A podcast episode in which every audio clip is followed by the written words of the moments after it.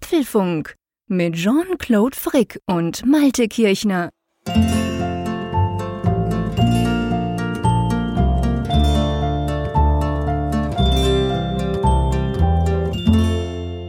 Hallo und herzlich willkommen zum Apfelfunk zur Ausgabe 190, ausnahmsweise aufgezeichnet am Freitagabend, dem 4. Oktober. Und warum wir zu so einer merkwürdigen Zeit und zu einem merkwürdigen Tag aufzeichnen, das liegt natürlich daran, dass der liebe Malte jetzt endlich wieder hinter seiner Düne sitzt. Hallo Malte, wie geht's? Ja, hallo Jean-Claude. Und es war gar keine Keynote diese Woche. Insofern ist das ja ganz besonders außergewöhnlich. Diesmal war es wegen dir. Du warst mal in den USA und wir haben verschoben. Nicht nur wegen mir.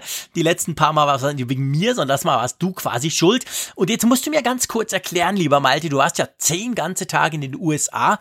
Du hattest einen, korrigier mich, das hieß, glaube ich, Innovation Field Trip oder irgend sowas. Und das ist mir dann dieses Field Trip, das hat für mich so ein bisschen getönt wie der Malte im, äh, mit der Maschinenpistole robbt irgendwo durch die Natur und sucht den bösen Russen. Aber so war es nicht. Es war kein, es war kein irgendwie Army Bootcamp, oder? Nein, nein, ich bin auch nicht mit äh, Fallschirm abgesprungen und genau. Flecktarn da durch die Gegend gerannt. Aber es war so vom Pensum her war es, glaube ich, schon so ein bisschen ähm, Field Trip, mhm. kann man sagen. Es waren so um die 28 Termine in zehn Tagen. Krass sowohl in New York als auch in San Francisco. Das war schon eine Menge Holz, was wir da gemacht haben. Und was habt ihr da gemacht? Was habt ihr euch da angeschaut oder angehört? Naja, man muss im Hintergrund vielleicht wissen, das Ganze ist Teil einer einjährigen Weiterbildung. Wir haben ja immer mal wieder darüber mhm. gesprochen. Das Digital Journalism Fellowship. Es geht halt darum, wie wir den Journalismus halt weiterentwickeln. Ja, für die Zukunft. Mhm. Digitalisierung, großes Thema in allen Häusern, egal jetzt ob TV, Radio oder eben Print, wo ich ja dann zu Hause bin.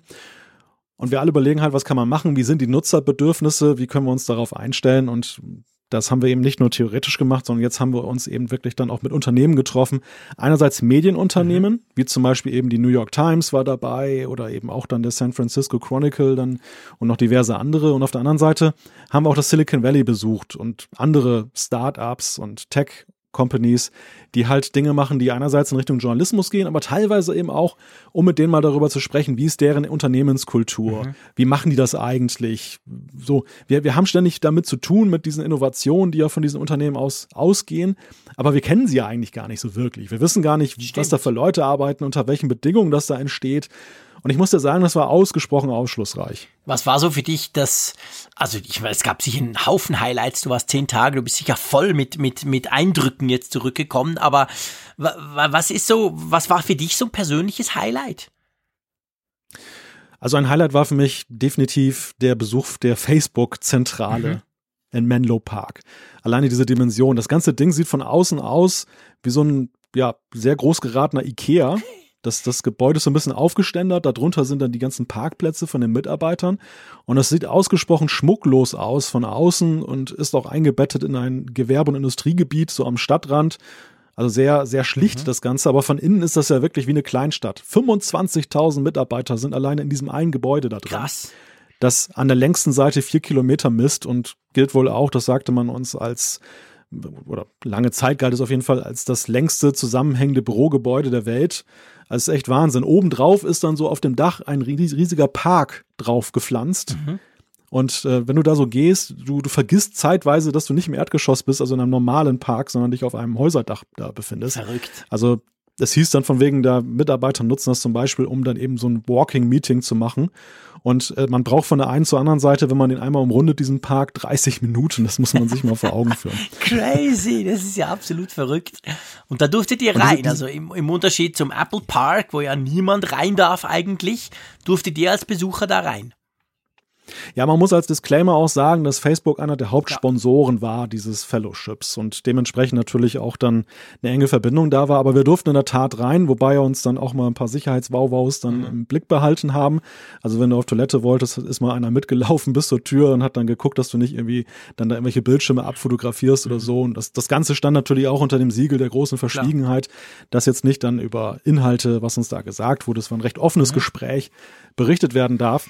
Aber es, es war gleichwohl schon ein sehr interessanter und ich, wie ich finde, auch weitreichender Einblick, weil man eben, und das betrifft jetzt nicht nur Facebook, wir waren auch bei Airbnb, bei Dropbox und ähm, bei Instagram. Und ähm, ich muss sagen, ich bin ja nun so ein Tech-Nerd und irgendwie bin ich ja auch mal fasziniert von Apple und was die anderen alle machen. Aber so, so ein wenig, muss ich dir sagen, hat's mich auch desillusioniert, mhm. wenn ich so sehe. Das ist schon eine extrem harte Welt, in der die Leute da arbeiten, die da im Valley unterwegs sind. Und auch eine Welt, die so ein bisschen abgekoppelt ist von da draußen. Mhm. Und wir wundern uns ja manchmal über so manche Sache, wo die dann denken, hey, das ist der neueste heiße Scheiß und dann äh, kommt das bei uns an, wir berichten drüber und kommentieren dann und fragen uns, was hat die geritten, das gut zu finden? Mhm. Aber man, man sieht halt auch, es, es liegen halt manchmal auch Welten zwischen dem Valley und der Rest der Welt, dem Rest der Welt. Ja. Ich glaube, die sind manchmal in ihrer eigenen Bubble drin, oder? Und vor allem in diesen großen Konzernen, dann ist der Konzern an und für sich eine, eine Bubble für sich selber. Und das, das ist mir auch aufgefallen, als ich im Valley unterwegs war, wie diese, diese krassen Unterschiede halt von, salopp gesagt, drinnen und draußen, denen, die dort eben arbeiten und denen, die unter der Brücke schlafen müssen und so. Also das ist, ist ja alles extrem nah beieinander, reich und arm, crazy, innovativ und, und völlig abgehängt und also das ist, es ist eben längst nicht, glaube ich, nur dieses Glamour, dieses Shiny, dieses wow, cool, Google und Facebook, das sind alles coole Typen, sondern die Realität ist viel härter, glaube ich, für alle. Es ist extrem viel Arbeit, was diese zumeist jungen Menschen da leisten müssen. Also die haben im Grunde genommen nicht wirklich ein nennenswertes Leben daneben und wenn du sie nach Arbeitszeiten fragst, dann lächeln sie dich mal an und sagen ja so viel wie nötig und das ist das, in dieser Antwort liegt schon so unglaublich viel, was du eben da herausdeuten kannst. Es ist es ist zwar toll, wenn du jetzt eine, so einen traumhaft gestalteten Arbeitsplatz hast und da gibt es alles frei zu trinken und zu essen und es, du wirst umsorgt wie nichts Gutes. Aber es, es besagt auch was darüber, dass diese Leute auch kaum rauskommen, dass sie auch der, der Arbeitgeber eigentlich möchte, dass sie ja, ständig die dort sind. Die sollen gar nicht raus. Eben. Und wenn du den Altersdurchschnitt anguckst, klar, es sind auch alles sehr junge Unternehmen. Also ich meine, man muss ja auch mal sagen, es ist ja Wahnsinn, was die da binnen von zehn Jahren da aus dem Erdboden gestampft haben. Das, diese Companies gab es ja teilweise mhm. zu der Zeit gar nicht oder sie waren noch Garagenfirmen. Mhm. Das ist auch überaus beeindruckend. Unterscheidet das ja auch sehr von Apple, weil Apple ja schon eine sehr lange Geschichte zum Beispiel hat. Ja. Aber ja, ja, ich frage mich halt manchmal schon, wo, wo geht die Reise dahin? Und ist das auch so, ist das auch so solide? Und, und das, das stellt man, die Frage stellt man sich natürlich ja gerade aktuell eben auch mit den ganzen Diskussionen über die Einstellung dieser Unternehmen zu, zu Datenschutz mhm. und überhaupt zum Umgang mit Daten. Wobei man fairerweise auch sagen muss, und das, das fand ich recht glaubwürdig. Die sind da, ja, die sind alle schon recht überrascht, wirken die da über das Echo, was sie aus der realen Welt bekommen. Mhm und ähm, sind aber auch, und das war so der Tenor von vielen Gesprächen, überwiegend, also die jetzt übergreifend bei allen Tech-Companies, so ein bisschen am Grübeln und sagen, ja, vielleicht müssen wir uns doch irgendwie verändern. Ja. Und die, die leben halt nach der Philosophie, das sagte uns bei einer Firma jemand, ähm, Fehler kann man ruhig machen, aber man sollte einen Fehler nicht zweimal machen. Ja. Das, das ist so, das ist eigentlich so diese Philosophie des Valleys, dass das Try and ähm, Error halt in der klassischen Form. Try and Error ja. und genau. Und vielleicht lernen sie ja tatsächlich auch aus dem, aus dem Feuer, was sie ja momentan bekommen. Gerade bei Facebook ist das ja besonders krass, mhm. ja nun schon seit über einem Jahr. Vielleicht lernen sie ja tatsächlich etwas daraus. Ich weiß es nicht, das, diese Frage kann ich nicht beantworten, aber ja. es war auf jeden Fall sehr spannend, das mal erlebt zu haben. Ja, das glaube ich. Sehr spannend. Ich bin natürlich in allererster Linie froh, dass du wieder zurück bist, dass du natürlich wohlbehalten zurück bist nach deinem ja, es war ja auch für dich eine super anstrengende Zeit, die letzten zehn Tage, dann noch der ganze Jetlag und alles. Aber vor allem, dass wir wieder ganz schön und ganz normal podcasten können. Auch, dass wir einen Podcast machen können, wo wir nicht, wie wir das ja in der letzten Ausgabe hatten, quasi was vorproduzieren und uns überlegen, wie das dann in der Woche aussieht, wenn ihr das dann hört und so, sondern dieses Mal ist wirklich sozusagen ganz direkt. Aber, gell, es ist nicht live. Wir machen die Live-Folge in der nächsten Folge, also nächsten Mittwoch, weil wir haben uns gedacht, der Malte ist gerade zurück, der hat vielleicht noch Jetlag, Klammer auf, das heißt zwar, er ist viel fitter als ich, Klammer zu, aber ähm, wir haben gedacht, okay, am Anfang machen wir uns das gemütlich zu zweit und nächste Woche, dann halt sozusagen eine Woche verspätet, wird dann der Apfelfunk wieder live sein, wie das ja normalerweise immer die erste Folge des Monats ist. Also wenn ihr dann quasi live zuhören wollt und ein bisschen mitdiskutieren wollt, könnt ihr das nächsten Mittwoch tun. Einverstanden? Da bin ich sehr einverstanden. Übrigens, ähm, ich habe dich auch sehr vermisst, lieber Also das war schon, das war schon echt komisch, jetzt so zwei Mittwoche hintereinander keinen Apfelfunk aufzunehmen. Und in meiner Verzweiflung habe ich tatsächlich dann jetzt in der vergangenen Woche dann auch dann die AirPods reingesteckt, als ich dann, als wir durch San Francisco gingen und habe mir dann noch die letzte Folge vom Apfelfunk nochmal angehört und habe so ein bisschen innerlich mitgesprochen, weil ich dachte, naja, wenigstens so ein bisschen Feeling musst du jetzt haben, dann, damit du nicht völlig Ich meine, du hattest wenigstens, sage ich jetzt mal, ähm, also erstmal vielen Dank, aber du hattest natürlich wenigstens eine, eine andere Zeit, sage ich mal. Also es war, was war es bei dir, irgendwann Mittag oder so.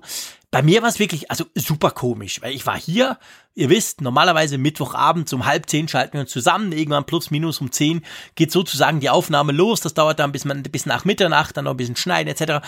Und das ist, ja Mensch, das ist seit dreieinhalb Jahren einfach Standard. Das ist so. Der Mittwoch ist der Apfelfunktag, vor allem der Abend. Und das war wirklich sehr komisch. Also ich kam mir auch völlig verloren vor. Ich wusste gar nicht so recht, wir haben ein bisschen rumgechattet, aber ich wusste gar nicht so, ey, was mache ich denn jetzt? Das ist ja komisch hier. Wo ist denn der Malte? Also von dem her, äh, lange Rede, kurzer Sinn. Super, bist du wieder da. Jetzt versuchen wir wieder eine ganz normale Regelmäßigkeit hier in den Apfelfunk zu kriegen. Und wir haben ja, darf man ja sagen, wir haben ja durchaus spannende Themen. Wollen wir mal zu denen kommen? Ja, lass uns gern zu den Themen kommen. Ja, wir wollen darüber sprechen, über das neue iPhone 11 Pro. Das haben wir beide ja getestet. Du in der Max-Version, ich in der normalen Version, Anführungszeichen. Und jetzt, da freue ich mich auch schon sehr drauf, können wir mal austauschen, welche Eindrücke wir gewonnen haben. Genau, das gleiche machen wir mit der Apple Watch Series 5, also die neue Apple Watch. Die haben wir auch beide im Einsatz seit einiger Zeit und da ist es jetzt natürlich Zeit für unser eigenes persönliches Feedback, was wir denn davon halten. Ja, in meiner Abwesenheit hat sie auch so ein bisschen was in Sachen Software hm, getan. Bisschen, unter anderem. Ja. unter anderem ist jetzt die erste Beta zu iOS 13.2 herausgekommen. Was die mitbringt und was das für eure Fotos bedeutet, darüber sprechen wir. Wir sprechen genau über das Thema Updates, weil äh, es gab noch nie so viele Updates in so kurzer Zeit von Apple für iOS. Da müssen wir kurz drüber sprechen. Was heißt das? Was heißt das für die Zukunft? Wie geht das jetzt weiter? Das werden wir mal kurz thematisieren. Ich musste sehr schmunzeln, als ich im Valley unterwegs war und bekam die Nachricht, dass Tim Cook gerade beim Oktoberfest in München mitfeiert. Er hat aber nicht nur eine Maß Bier getrunken, sondern hat auch ein paar Sachen gesagt, die Deutschland betreffen oder auch den europäischen Markt insgesamt, also insgesamt. Was er gesagt hat, darüber sprechen wir. Wir sprechen natürlich, wir lösen natürlich die Umfrage der Woche auf. Wir stellen eine neue Frage und wir machen Zuschriften unserer Hörerinnen und Hörer. Da hat uns nämlich ganz, ganz, ganz, ganz viel erreicht in den letzten zwei Wochen. Ihr wart super fleißig, ihr wart sozusagen fleißiger als wir. Ähm, da werden wir drüber sprechen, was ihr uns da geschrieben habt.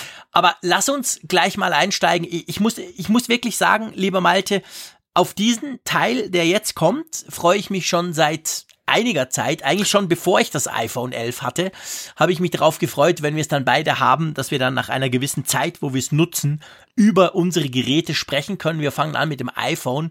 Wir beide haben das iPhone 11 Pro. Du hast es gesagt, du hast es in der in Anführungszeichen normalen Version. Ich habe es in der Max-Version, was insofern cool ist, weil du hattest vorher das iPhone 10s, ich hatte vorher das iPhone 10s Max. Also man kann jetzt quasi sagen, wir haben vom direkten Vorgänger aktualisiert auf die neuen Modelle und werden natürlich auch so einen kleinen Vergleich ziehen, wie das denn im Unterschied zum, in Anführungszeichen, Vorjahresmodell war. Ähm, lass uns mit dem Design äh, anfangen, einverstanden? Ja. Ich ja. weiß nicht, wie es dir ging. Wir haben ja viel übers iPhone 11 gesprochen, bevor es rauskam. Es gab ja unglaublich viele Leaks, schon Wochen und Monate vorher. Wir waren uns ja einig, das ist hässlich als hell, diese drei Kameras da hinten drin. Ich muss dir ehrlich gesagt sagen, als ich es dann in Cupertino das erste Mal in die Hand nahm, dachte ich schon, wow, das ist aber eigentlich viel schöner, als das im Vorfeld zu erwarten gewesen war. Und jetzt, nachdem ich es gut ein bisschen mehr als eine Woche schon bei mir habe, finde ich das immer noch. Wie geht's dir dabei? Ja, es gibt zwei Dimensionen. Die eine ist mein persönliches Empfinden, mhm. dazu komme ich gleich. Und das andere ist das Empfinden des Umfelds, mhm. was dann halt sieht, wenn ich ein Foto mache, ja. dass ich drei Linsen habe. Und das war ganz interessant. Also ich habe in diesen zehn Tagen, glaube ich, alle erdenklichen Scherze in Sachen drei Kameras gehört. Angefangen von der Spinne, die dann halt ganz viele Augen hat, bis hin eben zum Gillette-Rasierer mit der Frage, kannst du dich damit jetzt auch rasieren mit deinem neuen Handy? da war alles dabei. Aber äh, ich gebe dir insofern recht, also wie so oft werden solche Designfragen im Vorfeld ja auch dann, ja, hyperventiliert quasi. Es wird dann noch manchmal eben zu eng gesehen. Ich glaube, es ist natürlich schon erstmal so eine sehr fremdartige Erfahrung, wenn man dieses neue Design dann eben sieht. Zumal, wenn man dann auch noch zum Beispiel wie ich jetzt so ein Clear Case hat, mhm. was dann auch die Rückseite ja ganz anders zur Geltung kommen lässt, als das eben bei vorherigen Modellen der Fall war. Aber das kann man ja steuern. Man kann sich ja weiterhin ein Lader Case kaufen oder die Silikonhülle und dann sieht man eben nur diese Kameraaussparung. Mhm. Also ich, ich würde einfach mal sagen, mich hat es einfach gar nicht mehr gestört. Ich, ich, ich habe bei mir wieder mal festgestellt, dass ich eigentlich sehr wenig dorthin gucke, weil ich ja eben vorne reingucke ins Display. ja. Und dementsprechend ist es mir ziemlich egal. Es ist insofern praktisch, dass man jetzt dann gleich weiß, man hat nicht das falsche Handy eingesteckt oder das ist meins, weil es haben noch nicht so viele. Denn äh, das mit den drei Kameras unterscheidet sich ja schon sehr deutlicher eben dann von dem, was, was vorher war ja, also bei mir, ich muss sagen, relativ emotionsfrei. Ich, ich kann jetzt weder sagen, hey, cool, da habe ich das ganze Leben drauf gewartet, noch kann ich sagen, es stört mich in irgendeiner Weise. Für mich geht es in Ordnung, so wie es ist. Mit der typisch deutschen, norddeutschen Zurückhaltung, genau. Nee, ich meine, du hast recht. Ich meine, das, das, ich glaube, das charakterisiert das Design ja ganz generell. Also ich meine, ich bin jetzt auch nicht, oh, geil, endlich so ein komplett neues Design, weil das ist es nicht. Trotzdem ist es, kann man sagen, anderer? Nein, das kann man natürlich nicht sagen. Trotzdem ist es mehr anders, als ich mir das vorgestellt hatte im, Vor im Vorfeld. Also mir gefällt die, die Kamera hinten eigentlich ganz gut. All die Sprüche habe ich natürlich auch bekommen. Kochplatte war auch noch eine. Ähm, aber grundsätzlich muss ich sagen, ich finde das schick. Ich finde das eigentlich es ist, es ist aggressiver, diese drei Kameras hinten, als vorher die zwei, die ja mehr so fast so ein bisschen versteckt waren, die waren da einfach drauf und so. Und jetzt ist es wirklich, jetzt ist es eigentlich ein Statement, so nach dem Motto, hey, guck mal, wir haben hier so richtig ja. drei geile Kameras, die stehen eigenständig hervor, haben einen eigenen Ring und so. Und mir gefällt das. Also ich muss sagen, ich finde das eigentlich ganz, ganz schick. Also. Da machst du, da machst du gerade einen ganz wichtigen Punkt, weil das, witzigerweise, mir fällt es jetzt gerade erst so auf, weil ich das indirekt eigentlich bemerkt mhm. habe. Und zwar der Gestalt, ich hatte im, im, Flughafen so ein bisschen FaceTime mhm. gemacht und dann hältst du dein Handy ja die ganze Zeit mhm. hoch. Und ich habe mich tatsächlich das erste Mal dabei ertappt, dass ich mir Gedanken machte, dass aufgrund eben dieser sehr, du sagtest gerade, aggressiv guckenden Kameraanlage auf der Rückseite, also der sehr sichtbaren mhm. Kamera oder Kameras, die drei Linsen, dass ich so dachte, hm, hoffentlich denken die Leute jetzt nicht, dass ich sie filme oder so. Das ja. habe ich vorher bei den Kameras nie gedacht. Ja. Und ich habe dann so ein bisschen prophylaktisch halt dann zwei Finger drüber gelegt, weil es war ja eh egal, ich filmte ja nur von vorne. Und ähm, also ich hatte mhm. so ein bisschen ein leichtes Schamgefühl. Ja. Das ist, und das zeigt ja eigentlich diese Fremdartigkeit. Spannend. Andererseits im Positiven finde ich halt, und das hatten wir ja auch schon in der ersten Reaktion so festgestellt, dieses iPhone sieht halt wirklich mehr nach Kamera ja. aus. Ne? Es ist wirklich so ein Kameraphone, ganz deutlich. Absolut, ja, genau. Also das hat Apple wirklich, das wollten sie ja auch. Das ist, diese Kamera ist ein Statement hinten raus. Wir kommen dann beim nächsten Punkt gleich dazu, warum das so ist. Äh, wie findest du die Farbe? Wir haben ja beide von Apple das, dieses ähm, Nachtgrün, oder wie heißt das offiziell? Mhm. Keine Ahnung, ich glaube, bekommen. Du hast vorhin gesagt, wenn ich dich richtig verstanden habe, du hast dieses Clear Case drauf, also diese durchsichtige Hülle. Ich habe mir natürlich gleich wieder mein geliebtes Ledercase geholt. Bei mir muss ja jedes iPhone in ein Ledercase. Auch in grün. Und mir gefällt es super gut. Also wirklich, ich finde, ich finde dieses Grün, dieses fast ein bisschen English Racing Green von den, den englischen Sportwagen von früher, es gefällt mir unglaublich gut. Also diese Farbe, die finde ich echt klasse. Die Farbe, die du versteckt hast, gefällt dir sehr gut. Ja, ich meine, ja, natürlich. Aber ich habe ja dank, dank der Hülle, also dank eben dem, dem ja. Ledercase, das natürlich auch so grün ist, nur halt Leder, quasi sehe ich die Farbe. Du hast recht. Wenn ich jetzt ein gelbes Case drauf habe, dann habe ich wenig von der Farbe. Aber so, ja. also ich finde, das, das sieht schon sehr schick aus. Wie siehst du das? Ich habe hier gerade mal auf den Karton geguckt, wie es richtig heißt. Es heißt Midnight oh. Green. Ich weiß jetzt okay. nicht, wie das, das, das deutsche Pendant dazu so heißt. Obwohl ich auch mal Forest Green irgendwie gelesen habe. Hm, komisch. Erzähl du mal, wie du die Farbe findest. Ich klicke mich da mal kurz zu Apple. Das, das genau, klären wir. Ich, ich recherchiere das, das, mal kurz, genau. Ja, recherchiere da mit dem Rechercheteam genau. im Hintergrund. ich schicke da mal einen Auftrag Computer. genau. Nein, Spaß beiseite. Also ich, ja, ich finde diese Farbe, ich war erst sehr skeptisch, weil ich bin eigentlich so ja, ich fand eigentlich diese, dieses puristische Weiß oder Schwarz, fand mhm. ich eigentlich ziemlich gut bei der Zehner-Reihe bislang. Und ich weiß natürlich, Apple hat das eingeführt, damit es mal eine optische Unterscheidbarkeit gibt. Ja. Und äh, passenderweise mit dem Crystal Clear Case ist es natürlich auch so, man kann es jetzt auch zeigen und hat eine offizielle Apple-Hülle und sie ist ja auch sehr wertig. Mhm. Muss man übrigens auch nebenbei sagen, ich bin sehr begeistert von dieser Crystal Clear Hülle. Ja, die ist super. Die hatte ich die, vorher beim iPhone 10R.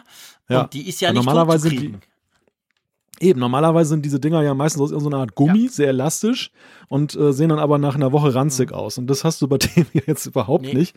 Das sieht wirklich aus wie am ersten Tag.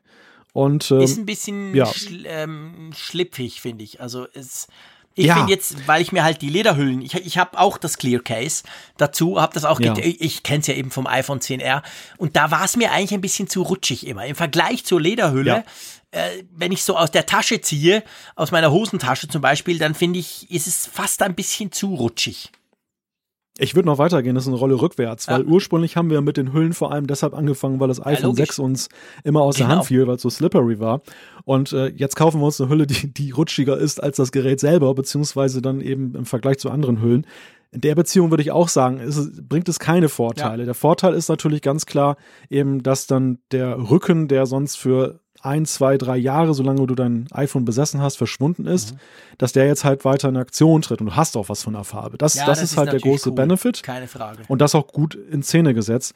Ja, die Frage nach, wie, wie gefällt mir das? Ich muss sagen, ich mag den Farbton Mhm. mittlerweile. Also ich habe mich mit ihm gut arrangiert. Ich, ja, ich finde ihn sogar schön. Ich, das ist irgendwie, ja, er, er sieht, also er sieht auf, auf Abbildungen sieht er, finde ich, irgendwie, ja, ich will es nicht sagen grässlich aus, aber überhaupt nicht so schön, wie er in Wirklichkeit Ja, ist. das er ist ist wie so oft. Bei Apple ist es so eine Sache, es hängt sehr davon ab, in welchem Licht du ihn anguckst und in welchem Winkel du ihn betrachtest. Und dann würde ich sogar fast sagen, hat es manchmal sowas Anthrazitartiges, dass es auch so ein bisschen so in diesen Space-Black-Bereich geht. Bei nächster Gelegenheit dominiert auch das Grün. Also es ist so auf jeden Fall so eine Farbe, mit der man so ein bisschen auch spielen kann, wenn man sie sich anguckt. Die, die liefert dir ein bisschen Abwechslung. Die heißt übrigens Nachtgrün, ganz offiziell auf der Apple-Webseite. okay. Also ähm, was Midnight Green auf Englisch ist, ist Nachtgrün auf Deutsch. Ähm, ich finde auch, die Farbe sieht in echt wirklich massiv besser aus als auf der Webseite oder auf den Fotografien, die man vielleicht irgendwo gesehen hat. Das muss man einfach mal, das muss man sich eigentlich einfach mal anschauen. Von vorne hat sich ja nichts getan. Da, da ist wirklich unverändert. Ähm, ja, Aber, aber ich musste gerade schmunzeln, weil du sagtest, du hast dir gleich eine Lederhülle gekauft. Ich war in meiner Reise auch, ich muss es zugeben, in diesem jetzt ja renovierten großen Apple Store an der Fifth Avenue ah, in New York, cool. in New York. Wie genau, ist da der musste so? ich Erzähl mal, der, rein. der ging ja ein paar Tage vorher erst auf. Der ist ja ganz neu eröffnet Ja. worden.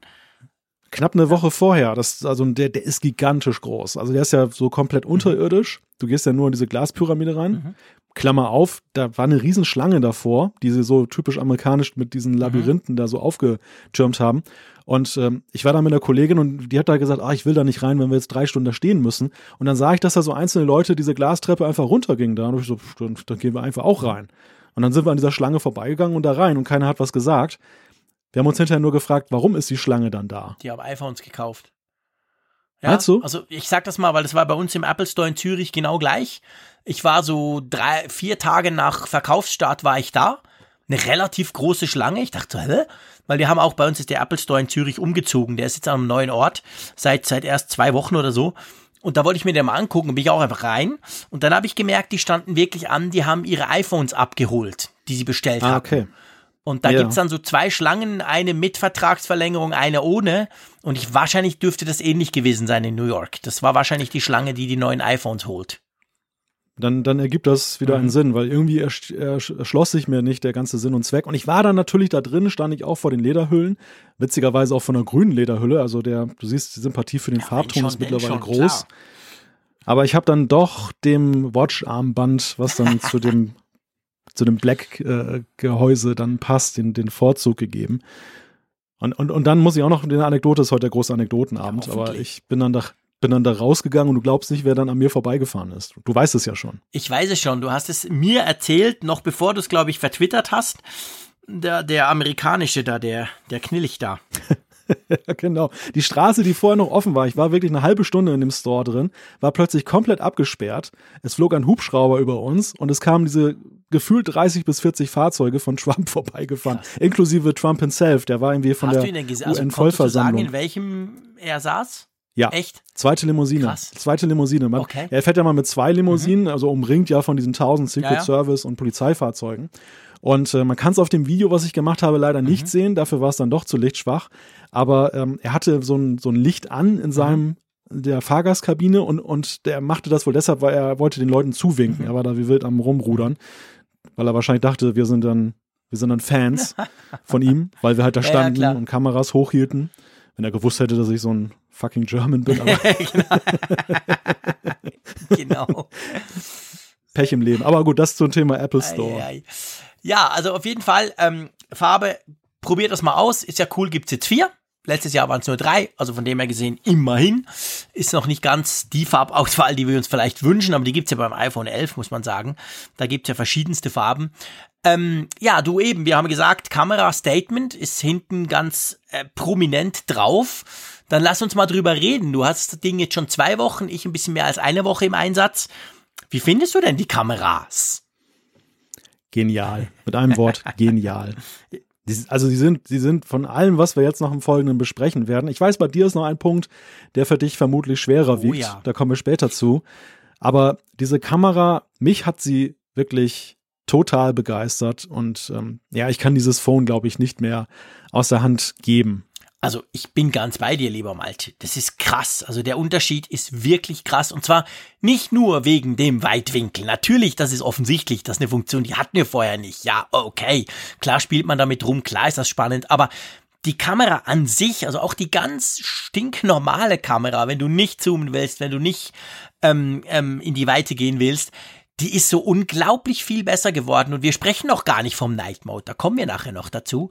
Einfach das ganz normale, ich halte drauf, ich knipse, zack.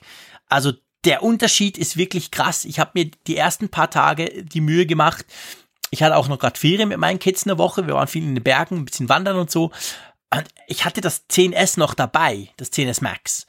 Und hey, das ist krass. Also ich meine, ist ja nicht so, dass du beim 10S Max denkst, was hat denn der für eine scheiß Kamera? Überhaupt nicht. Aber wenn du dann das 11 Pro daneben hältst und die gleiche Szene fotografierst, hey, das ist krass, was da in einem Jahr passiert ist. Also ich war wirklich, ich war wirklich baff. Ja, ja, das kann ich bestätigen. Also ich wurde hinterher auch gefragt, ich hatte ja sehr viele Bilder mhm. gemacht und hatte die auch so mit so ein paar Leuten geshared, dass ich gesagt habe, hier kannst du mal sehen, was ich da gemacht habe. Und ich bekam von einigen die Frage gestellt, mit welcher Spiegelreflex ich ja. denn da wohl unterwegs gewesen sei. Also das, das war wirklich ungläubiges Staunen. Ich dachte eigentlich, das kann man heute gar nicht mehr erzeugen, weil ja alle Leute es gewöhnt sind, wie Smartphone-Bilder aussehen. Aber die, die Ergebnisse, ja, die waren schon wirklich extrem gut. Und da gebe ich dir recht, das, das geht über diese Aushängeschilder, eigentlich sogar noch weit hinaus. Ja. Es ist wirklich so, dass diese Kamera in ihrer Gesamtheit, und ich denke, da spielt vor allem natürlich auch die Softwaresteuerung eine große Rolle, nochmal deutlich besser geworden ist. Und ähm, ja. ja, aber lass uns doch mal über Ultraweitwinkel sprechen, ja. denn ich finde, das ist auch so ein Ding, ihr habt mich erlebt als Skeptiker, mhm. was das angeht. Ich habe gesagt, hm, brauche ich das wirklich? Keine Ahnung. Ich habe festgestellt für mich, ich brauche das. Und zwar nicht, natürlich nicht immer, aber in gewissen Situationen, wo ich in der Vergangenheit, ohne es zu bemerken, es gebraucht ja. hätte zwei, ich möchte zwei Sachen eigentlich nur nennen, die ich jetzt eben während der Reise vor allem auch ausgereizt habe. Das eine ist, man ist in einem Hotelzimmer angekommen und Ehefrau, Ehemann, sonst wer, je nachdem, fragt, wie sieht's denn da aus? Mhm. Dann machst du ein Bild und stellst du fest, du kriegst gar nicht das ganze Hotelzimmer drauf. weil du einfach zu nah dran mhm. bist. Gehst du auf Ultraweitwinkel, peng, hast den ganzen Raum drauf. Ist super. Und das zweite Beispiel waren natürlich diese irrsinnig hohen Hochhäuser in Manhattan. Klar, ich meine, du warst natürlich eigentlich am, am perfekten am perfekten Ort, um die Weitwinkelkamera auszuprobieren. Du bist gleich nach New York gedüst damit. ja, ich meine, das ist jetzt ein Use Case, der wahrscheinlich dann nicht bei allen der Fall Nee, aber dort ist es halt super. Ich meine, dort, dort ist es exemplarisch, kann man den Vorteil aufzeigen, wenn du halt in der Stadt bist und vor allem in der Stadt mit Hochhäusern, mit diesen Häuserschluchten, ja, die es ja in Manhattan gibt. Das ist natürlich crazy, oder? Das ist crazy und du hast auch, ja, du kannst ja nicht nur eben diese, diese Hochhäuser komplett draufkriegen, sondern du kannst bei deinen Fotomotiven eben auch ja mit Konstellationen arbeiten, die vorher undenkbar waren, wo du nicht mal drauf gekommen bist, die Macht zu machen. Zum Beispiel jetzt an dem 9-11 Memorial, wo du dann eben diesen, diese Brunnen hast mhm. und du hast dann direkt dahinter dieses neue One World Trade Center, dieses, diesen großen blauen Glaspalast. Und das kriegst du mit dieser iPhone-Kamera auf ein Bild und es sieht auch noch verdammt gut aus dabei. Ja. Und da sage ich einfach mal, dein, dein, dein Foto, Fotowerkzeugkasten, den du jetzt ja mal dann bei dir trägst und der ja dann auch immer bereit ist, der ist jetzt nochmal um ein weiteres Werkzeug sozusagen die, die Stichsäge erweitert mhm. worden. Du kannst jetzt noch ein bisschen mehr damit machen und nicht nur hämmern und dübeln ja, und schrauben. Ja, genau. Also ich, ich finde das auch. Ich, ich habe es ja vorher schon im Vorfeld, als die ganzen Gerüchte hochgepoppt sind, ja ein paar Mal gesagt, ich fand das ja schon bei, bei, bei den Android-Smartphones, die das zum Teil seit ein oder zwei Jahren schon haben, fand ich das immer eine coole Sache, wenn man so eine Linse hat. Muss aber sagen, es ist wieder typisch. Es ist für mich 100% wieder typisch Apple, die ganze Geschichte. Apple ist viel später als die Konkurrenz. Aber sorry Freunde, Apple macht es einfach auf Anhieb deutlich besser als die Konkurrenz, weil äh, diese Linse, also erstens mal verzieht sie praktisch nicht, das finde ich super. Vor allem aber, das haben sie ja bei allen Linsen mehr oder weniger perfekt hingekriegt. Normalerweise muss man wissen, die haben ja, die sind ja alle nicht gleich lichtstark. Die haben ja unterschiedliche Lichtstärken, diese, diese, diese Linsen. Und dadurch ist es eigentlich normal, wenn du umschaltest, zum Beispiel von der Standardkamera auf die Ultraweitwinkel, dann siehst du, wie der Weißabgleich sich verändert. Also das Bild wird wärmer, das Bild wird kälter, je nachdem. Das hast du bei jeder Kamera, die ich bis jetzt getestet habe, bei jeder Handykamera, die eben zum Beispiel so eine Ultraweitwinkel hatte, Hattest du das? Apple hat das irgendwie hingekriegt, die Dinger so zu kalibrieren, dass du eigentlich praktisch keinen Unterschied merkst. Du schaltest hin und her und das Einzige, was eigentlich passiert, ist, dass du halt mehr aufs Bild kriegst. Aber nicht das Bild per se verändert sich groß. Das ist mal ein Punkt. Da ja. muss man wirklich, da muss man wirklich einfach Apple gratulieren, dass sie das so hingekriegt haben, weil da, entweder haben sich die anderen bis jetzt keine Mühe gegeben, fanden es nicht wichtig, oder sie haben es halt nicht geschafft. Vielleicht zu wenig Rechenpower, whatever. Also das ist das erste, was mir aufgefallen ist, als ich das ausprobiert habe. Und dann finde ich das UI, also die Kamerabedienung, die Kamera-App sozusagen, auch da hat Apple einfach weitergedacht. Ich ertappe mich bei dieser Funktion, bevor ich das iPhone 11 Pro hatte, habe ich mich dabei ertappt, ich gehe irgendwo hin, mache ein Foto, denke, cool, ja, vielleicht ist Weitwinkel sogar ein bisschen besser. Komm, wir probieren es mal. Dann mache ich Weitwinkel, ich komme nach Hause, ich gucke in Google Fotos und ich habe eigentlich von allem immer zwei Fotos drauf. Und da kann ich so ein bisschen aussuchen, dann lösche ich halt von selber und so. Bei der bei der Kamera vom iPhone Pro 11 Pro ist es ja so, du siehst ja quasi, du siehst den Bereich, den du fotografierst und du siehst auf beiden Seiten eigentlich den Bereich, den du hättest, wenn du jetzt auf Ultraweitwinkel gehen würdest. Und das mhm. allein finde ich schon super praktisch. Es geht dann noch weiter, wenn man will, kann man in den Einstellungen einstellen, dass grundsätzlich auch immer Ultraweitwinkel noch gespeichert wird, dass du quasi im Nachgang noch rauszoomen, blöd gesagt, kannst. Und nach 30 Tagen löscht er dann die Version, die du nicht brauchst, automatisch. Das ist natürlich auch schön. Aber ich finde schon nur einfach, dass ja. du im Sucher das siehst. Das ist super praktisch. Wobei dazu ein kleiner Tipp, denn das, ich hab, bin da auch davon ausgegangen, dass das ein Automatismus ist. Tatsächlich hat Apple das nur für die Videos per Default genau. aktiviert. Also wenn ihr diesen Rahmen für die für das spätere Korrigieren. Das ist super praktisch, um zum Beispiel dann, wenn man das noch ein bisschen gerade rücken will, dann ist noch ein bisschen Fleisch am Knochen sozusagen und man muss das Bild nicht beschneiden, man kann es dann eben dann erweitern. Dann geht einfach mal unter Einstellung Kamera und da ist dann ein, ein Reiter Komposition und dort dann Fotoaufnahme außerhalb des Rahmens aktivieren. Für Video ist das kurioserweise per Default aktiviert, für Foto nicht. Also kleiner Tipp, macht es eben auch fürs Foto speichert für 30 Tage halt ein bisschen mehr, löscht dann aber automatisch und ist eben super praktisch, die ganze, ganze Und noch Kiste. ein anderer kleiner Tipp, es funktioniert nicht immer. Da ist noch irgendein Bug drin. Habe ich mich heute gerade ja. mit Twitter auf Twitter mit dem von von MacStoriesNet, äh, dem, dem dem dem dem dem Blogger da unterhalten aus Italien. Der hat auch geschrieben, bei ihm funktioniert das nicht immer. Also Apple, Vitici. ja genau, dem Vitici, sorry, dem Federico. Äh, Apple offensichtlich quasi hat irgendeine Intelligenz drin, die analysiert, hat's denn auf dem Bild noch was, das vielleicht nachträglich spannend sein könnte?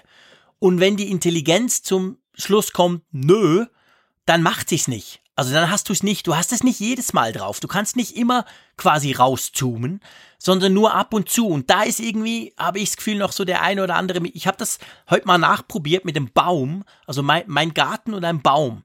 Und wenn der Baum außerhalb des Bildes ist, aber noch im, im Rahmen der Ultraweitwinkel, dann ist es quasi drauf, weil dann denkt die Intelligenz vielleicht, ja, vielleicht will er den Baum noch haben. Wenn ich das aber einfach normal im Garten mache, ohne links, rechts, einfach größer oder kleiner halt, dann fehlt das. Also da, da bin ich, da ist irgend, glaube ich, etwas noch nicht hundertprozentig sauber. Aber egal, man hat die Möglichkeit und vor allem, ich finde die Möglichkeit, dass man es eben vor dem Fotografieren gleich sieht und dann halt sagen kann, hey, aber das andere ist ja viel besser, dann schaltest du die Linse, Linse von Hand um. Das finde ich eine super coole Idee und frag mich, warum das die Konkurrenz nie gemacht hat seit zwei Jahren. Ja, du kannst das, was du gerade beschrieben hast, sehen, wenn du mit der Kamera-App beispielsweise mal so ganz nah an ein Objekt rangehst, so quasi in den Makromodus. Mhm dann ist nämlich das, was du vorhin erwähnt hast, dass dann diese, diesen einst schwarzen Rahmen das Bild weitergeht, ist dann in dem normalen Weitwinkelmodus dann fadet dann so ganz dezent in schwarz, auch wieder übrigens dann ein Kompliment für das UI, was da mhm. gebastelt wurde. Und wenn du dann eben dann wieder in einen Bereich gehst, wo Ultraweitwinkel funktionieren könnte, dann fadet eben der umliegende Bereich wieder ja. ein. Ich muss sagen, ich habe mich am Anfang ein bisschen schwer damit getan, ähm, mit diesem mit diesem Bild, was weiterging, mhm. weil ich so irgendwie das, das ist jetzt ein Malte-Bug eher als ein iPhone-Bug, äh, dann davon ausgegangen bin, das könnte dann noch mit dran ja. sein. Weißt du, dass einfach nur das UI ins Bild reinragt, mhm. was dann aber natürlich unsinnig mhm. ist. Ähm, ich glaube, das ist erstmal ein Umgewöhnungsprozess. Du merkst aber natürlich irgendwann, dass der fotografierte Bereich nur der tatsächlich 100% sichtbare Bereich ja. ist. Aber du kannst eben auch sehr, sehr schön sehen in dieser veränderten Kamera-App, wir kommen ja auch gleich zu dem Night-Modus, dass so mehr und mehr Kontrollen halt nicht ständig da sind, sondern eben dann flexibel zugeschaltet werden, wenn sie benötigt werden, wenn sie möglich ja. sind. Also du kriegst jetzt nicht so einen ausgegrauten Night Mode Schalter zum Beispiel präsentiert, den du eben 80 Prozent der Zeit gar nicht benötigst oder nutzen kannst, genau. sondern er tritt in Aktion, wenn die Kamera feststellt, hey, das ist dunkel und ich könnte jetzt auch so ein Bild machen. Ja, genau. Also das ist genau der Punkt. Beim Night Mode, lass uns gleich zu diesem Teil kommen, dann haben wir den Elephant of the Room gleich draußen oder der Elephant in the Room. Ähm, der Night Mode ist ja auch so. Das ist ja nicht so, dass du hingehst und sagst, so, jetzt mach ich mal Night Mode, sondern du hast keinen Schalter, du hast keinen Knopf, du hast nichts, wie du sonst bei der Konkurrenz hast. Du hast aber, wenn die Kamera merkt, hey, das ist ja Zappenduster da draußen, dann blendet er dir diesen kleinen Knopf ein, den du dann aber noch selber drücken musst, um den Night Mode zu aktivieren. Und dann schlägt er dir eigentlich eine Belichtungszeit vor. Bei meinen Tests war es meistens eine Sekunde. Der analysiert einerseits die Dunkelheit, andererseits auch, wie zappelig du bist. Drum ging er bei mir nie über eine Sekunde, weil ich bin so ein Zappeltyp. Aber ähm, dann könntest du das von Hand auch noch umstellen, könntest sagen, ja, aber komm, mach mal zwei, dann ist mehr drauf oder so. Und ich muss schon sagen, ähm, ich bin mir einige Night Modes inzwischen gewöhnt. Das ist jetzt nicht ein neues Feature für mich bei Smartphones. Aber auch da, Apple ist sehr spät im Spiel sozusagen, aber sie kriegen es von Anfang an richtig, richtig gut hin. Findest du das auch? Kann man das so sagen? Ja, es ist, es ist sehr intuitiv geregelt. Ja. Das fängt ja schon damit an, dass wenn du zum Beispiel ein Stativ verwendest oder ich habe jetzt, ich habe das dann mal so getestet mit der Skyline von Manhattan mhm. und war dann auf so einem Rooftop da, auf so einem, so einem Häuserdach, mhm. wo ich einen tollen Ausblick hatte. Und habe ich es erst aus der Hand gemacht, war schon sehr gute Ergebnisse lieferte und dachte mir, hm, ich habe doch gelesen, mit Stativ geht's mhm. besser, habe leider kein Stativ dabei und habe dann einfach mal diesen, diesen Balkon sozusagen da die, die Abgrenzung genutzt, habe das iPhone draufgestellt und dadurch war es ja auch dann fixierter, als wenn ich es nur in der Hand trage. Und ich konnte dann sehen, wie dann eben dieser Wert, den du gerade gesagt hast, von einer Sekunde hochschnellte auf höhere ja. Werte. Und ähm, ja, dementsprechend besser waren natürlich die Bilder, sie waren noch detailreicher, es war noch viel mehr drauf. Und das erkennt halt das Gerät selber mit seinen mit seinen Motion-Sensoren, mit den Bewegungssensoren, dass es eben dann weiß, okay, jetzt ist es in einem Stativ, jetzt kann ich noch eine längere Belichtungszeit liefern, anstatt dass der Nutzer das selber auswählt, wo dann natürlich die Gefahr groß ist, dass man her verwackelte Bilder generiert. Ja, ja, genau. Also das, das, das, das System merkt, wenn er auf dem Tripod ist oder eben quasi Stativ oder irgendwo anlehnt oder so und schraubt das dann selber hoch. Ich finde vor allem, also das ist jetzt die ganze UI und Bedienungsgeschichte, die, die tatsächlich absolut intuitiv gelöst ist. Aber ich finde vor allem, ich, ich bin, ich habe, ich, ich freue mich sehr über die Resultate, die dieser Night Mode rauswirft, weil es gibt Nachtmodus, zum Beispiel von Huawei, die sind so ein bisschen wie eine, äh, wie eine Nachtsichtkamera quasi. Du siehst wirklich im Dunkeln, du siehst eigentlich Dinge, die du selber überhaupt nicht siehst aber das Bild sieht dann auch nicht aus wie Nacht. Es sieht irgendwie aus wie, ja, bewölkter Tag, keine Ahnung, also technisch super interessant und spannend. Aber wenn ich zum Beispiel so eine schummrige Straße fotografieren möchte, dann möchte ich eigentlich, so geht's mir zumindest meistens, schon, dass man merkt, das ist jetzt am Abend oder sogar in der Nacht in einer schummrigen Straße mit ein, zwei kleinen Straßenlampen. Und nicht, es sieht aus wie am Tag. Und das ist das Coole, finde ich, beim Apple Night Mode es ist, es ist jederzeit klar, hey, es ist eigentlich dunkel draußen, oder? Ja, ja, die Nacht wird wirklich im Bild bewahrt und das ist auch der Punkt, der mich an diesem Night Mode dann so begeistert, dass er auf der einen Seite so das Licht, was verfügbar ist, wunderbar zur Geltung bringt und in Szene setzt und gleichzeitig aber eben nicht dafür sorgt, dass, du hast es gerade Nachtsichtkamera genannt, dass genau so ein Effekt dann eben erzeugt wird. Mich haben diese Bilder von anderen Herstellern manchmal erschrocken. Ja, ja genau. Klar, unter unter Machbarkeitsgesichtspunkten äh, sehr faszinierend, was die hinkriegen. Ich habe manchmal gestaunt, wie das überhaupt, wie das ja, wie das möglich ist, geht, solche genau. Bilder zu machen. Also insofern da schon Hut ab vor dieser Ingenieursleistung. Aber ich fand halt immer, das war mehr technische Machbarkeitsstudie, als dass es mich als Nutzer jetzt begeistern würde. Solche Bilder will ich ja nicht machen. Was bringen genau. sie mir? Sieht ja blöd genau. aus. Und, und das ist halt tatsächlich der, der wohltuende Unterschied bei diesem Night Mode, der jetzt bei dem iPhone jetzt eingebaut ist, dass man eben ja, man kriegt halt Bilder. Ich habe auch dann mal ohne Night Mode dann als Referenz dann fotografiert. Du siehst schon krasse Unterschiede. Ja. Ja, massiv. Also und, und, und man muss dazu ja noch sagen, das iPhone 11 Pro macht schon ohne Night Mode im Dunklen oder im nicht so hellen deutlich bessere Bilder als das iPhone 10s zum Beispiel. Das sieht man schon ohne Night Mode, aber wenn du dann noch Night Mode vergleichst, ist es, ist es wie Tag und Nacht. Also es ist ein Riesenunterschied.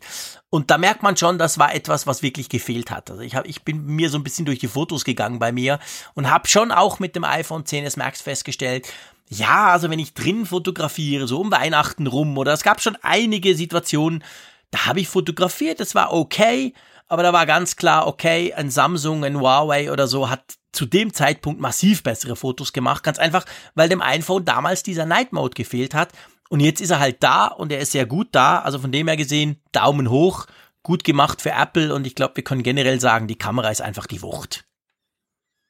Ja, die Kamera ist die Wucht und klar, es ist natürlich nicht so, dass die Kamera vorher so schlecht Nein. war, dass sie jetzt himmelweit besser ist, sondern es ist vor allem ja erstmal so, dass eben der Werkzeugkasten, ich sagte es vorhin ja schon beim Zoom und ich sehe es beim Night Mode genauso, du hast weitere Werkzeuge und der passionierte Heimwerker, ja, der kann jetzt noch viel mehr bauen und machen und so weiter und das lieben wir ja. Wir, wir möchten ja noch gerne mehr mit der Kamera erleben und tun und das ist halt einfach eine großartige Verbesserung. Wenn man es unter dem Gesichtspunkt sieht oder das Bedürfnis hat, dann ist es einfach ein Must-Have. Ja.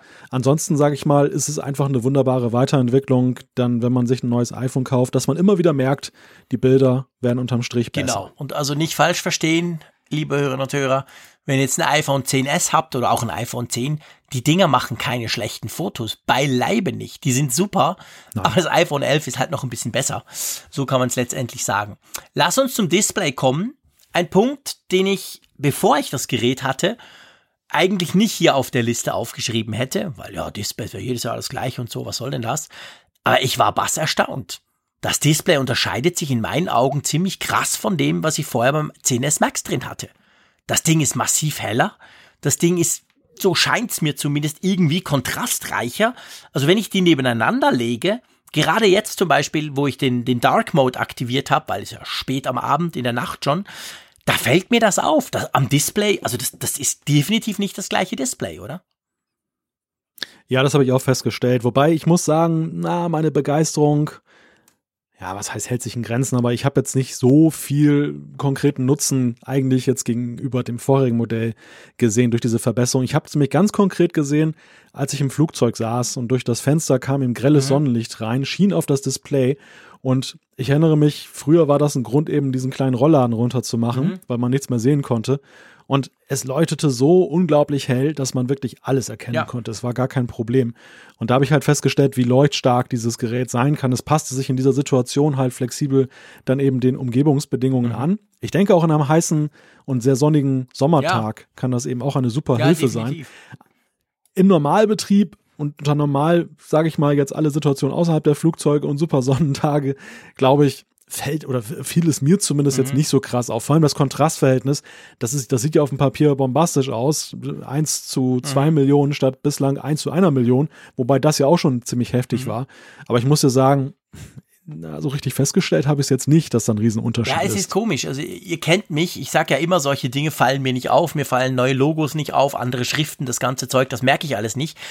Aber bei dem, äh, keine Ahnung, kann ja auch sein, dass ich jetzt vielleicht nicht das allerbeste iPhone 10s Max Display hatte. Who knows? Keine Ahnung, ob es da überhaupt Toleranzen gibt bei Apple. Ich glaube zwar eher nicht, aber mir fällt tatsächlich auf, bei meinem 11 Pro ähm, Max im, im direkten Vergleich zum Vorgänger, das Display ist äh, nicht schärfer, das ist das falsche Wort, aber wahrscheinlich ist genau dieses Kontrastverhältnis, von dem du jetzt gesprochen hast, das meine ich zu sehen. Also das fällt mir auf und das ist erstaunt mich und drum rede ich so lange drüber, weil mir normalerweise solche Dinge wirklich erst auffallen, wenn sie augenfällig sind. Also ich bin da nicht so so so kleine feine Nuancen, die merke ich normalerweise nicht. Also hm, von dem her, da bin ich eigentlich ganz angetan davon.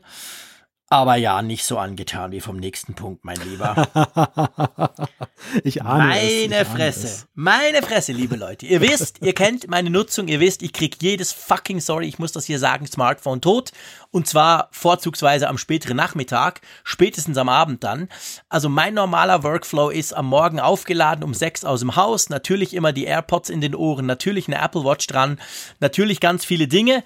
Und dann ist es so, wenn ich dann vielleicht um fünf oder so im Zug sitze, dann muss ich eine Stunde laden, weil da war ich eigentlich schon auf 15, 20, auf 10 oder 15 Prozent und wusste, wenn ich zu Hause bin, dann wäre das Teil ja leer und ich will ja am Abend noch ein bisschen was machen und so.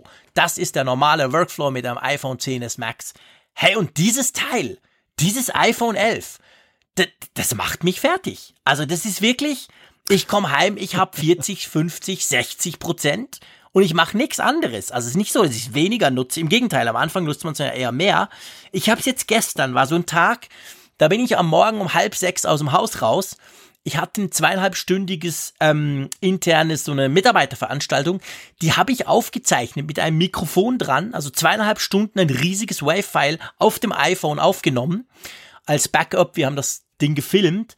Danach das übliche Programm, schieß mich tot, alles, ganz viele Telefonate, Twitter, YouTube, ah, ihr wisst es.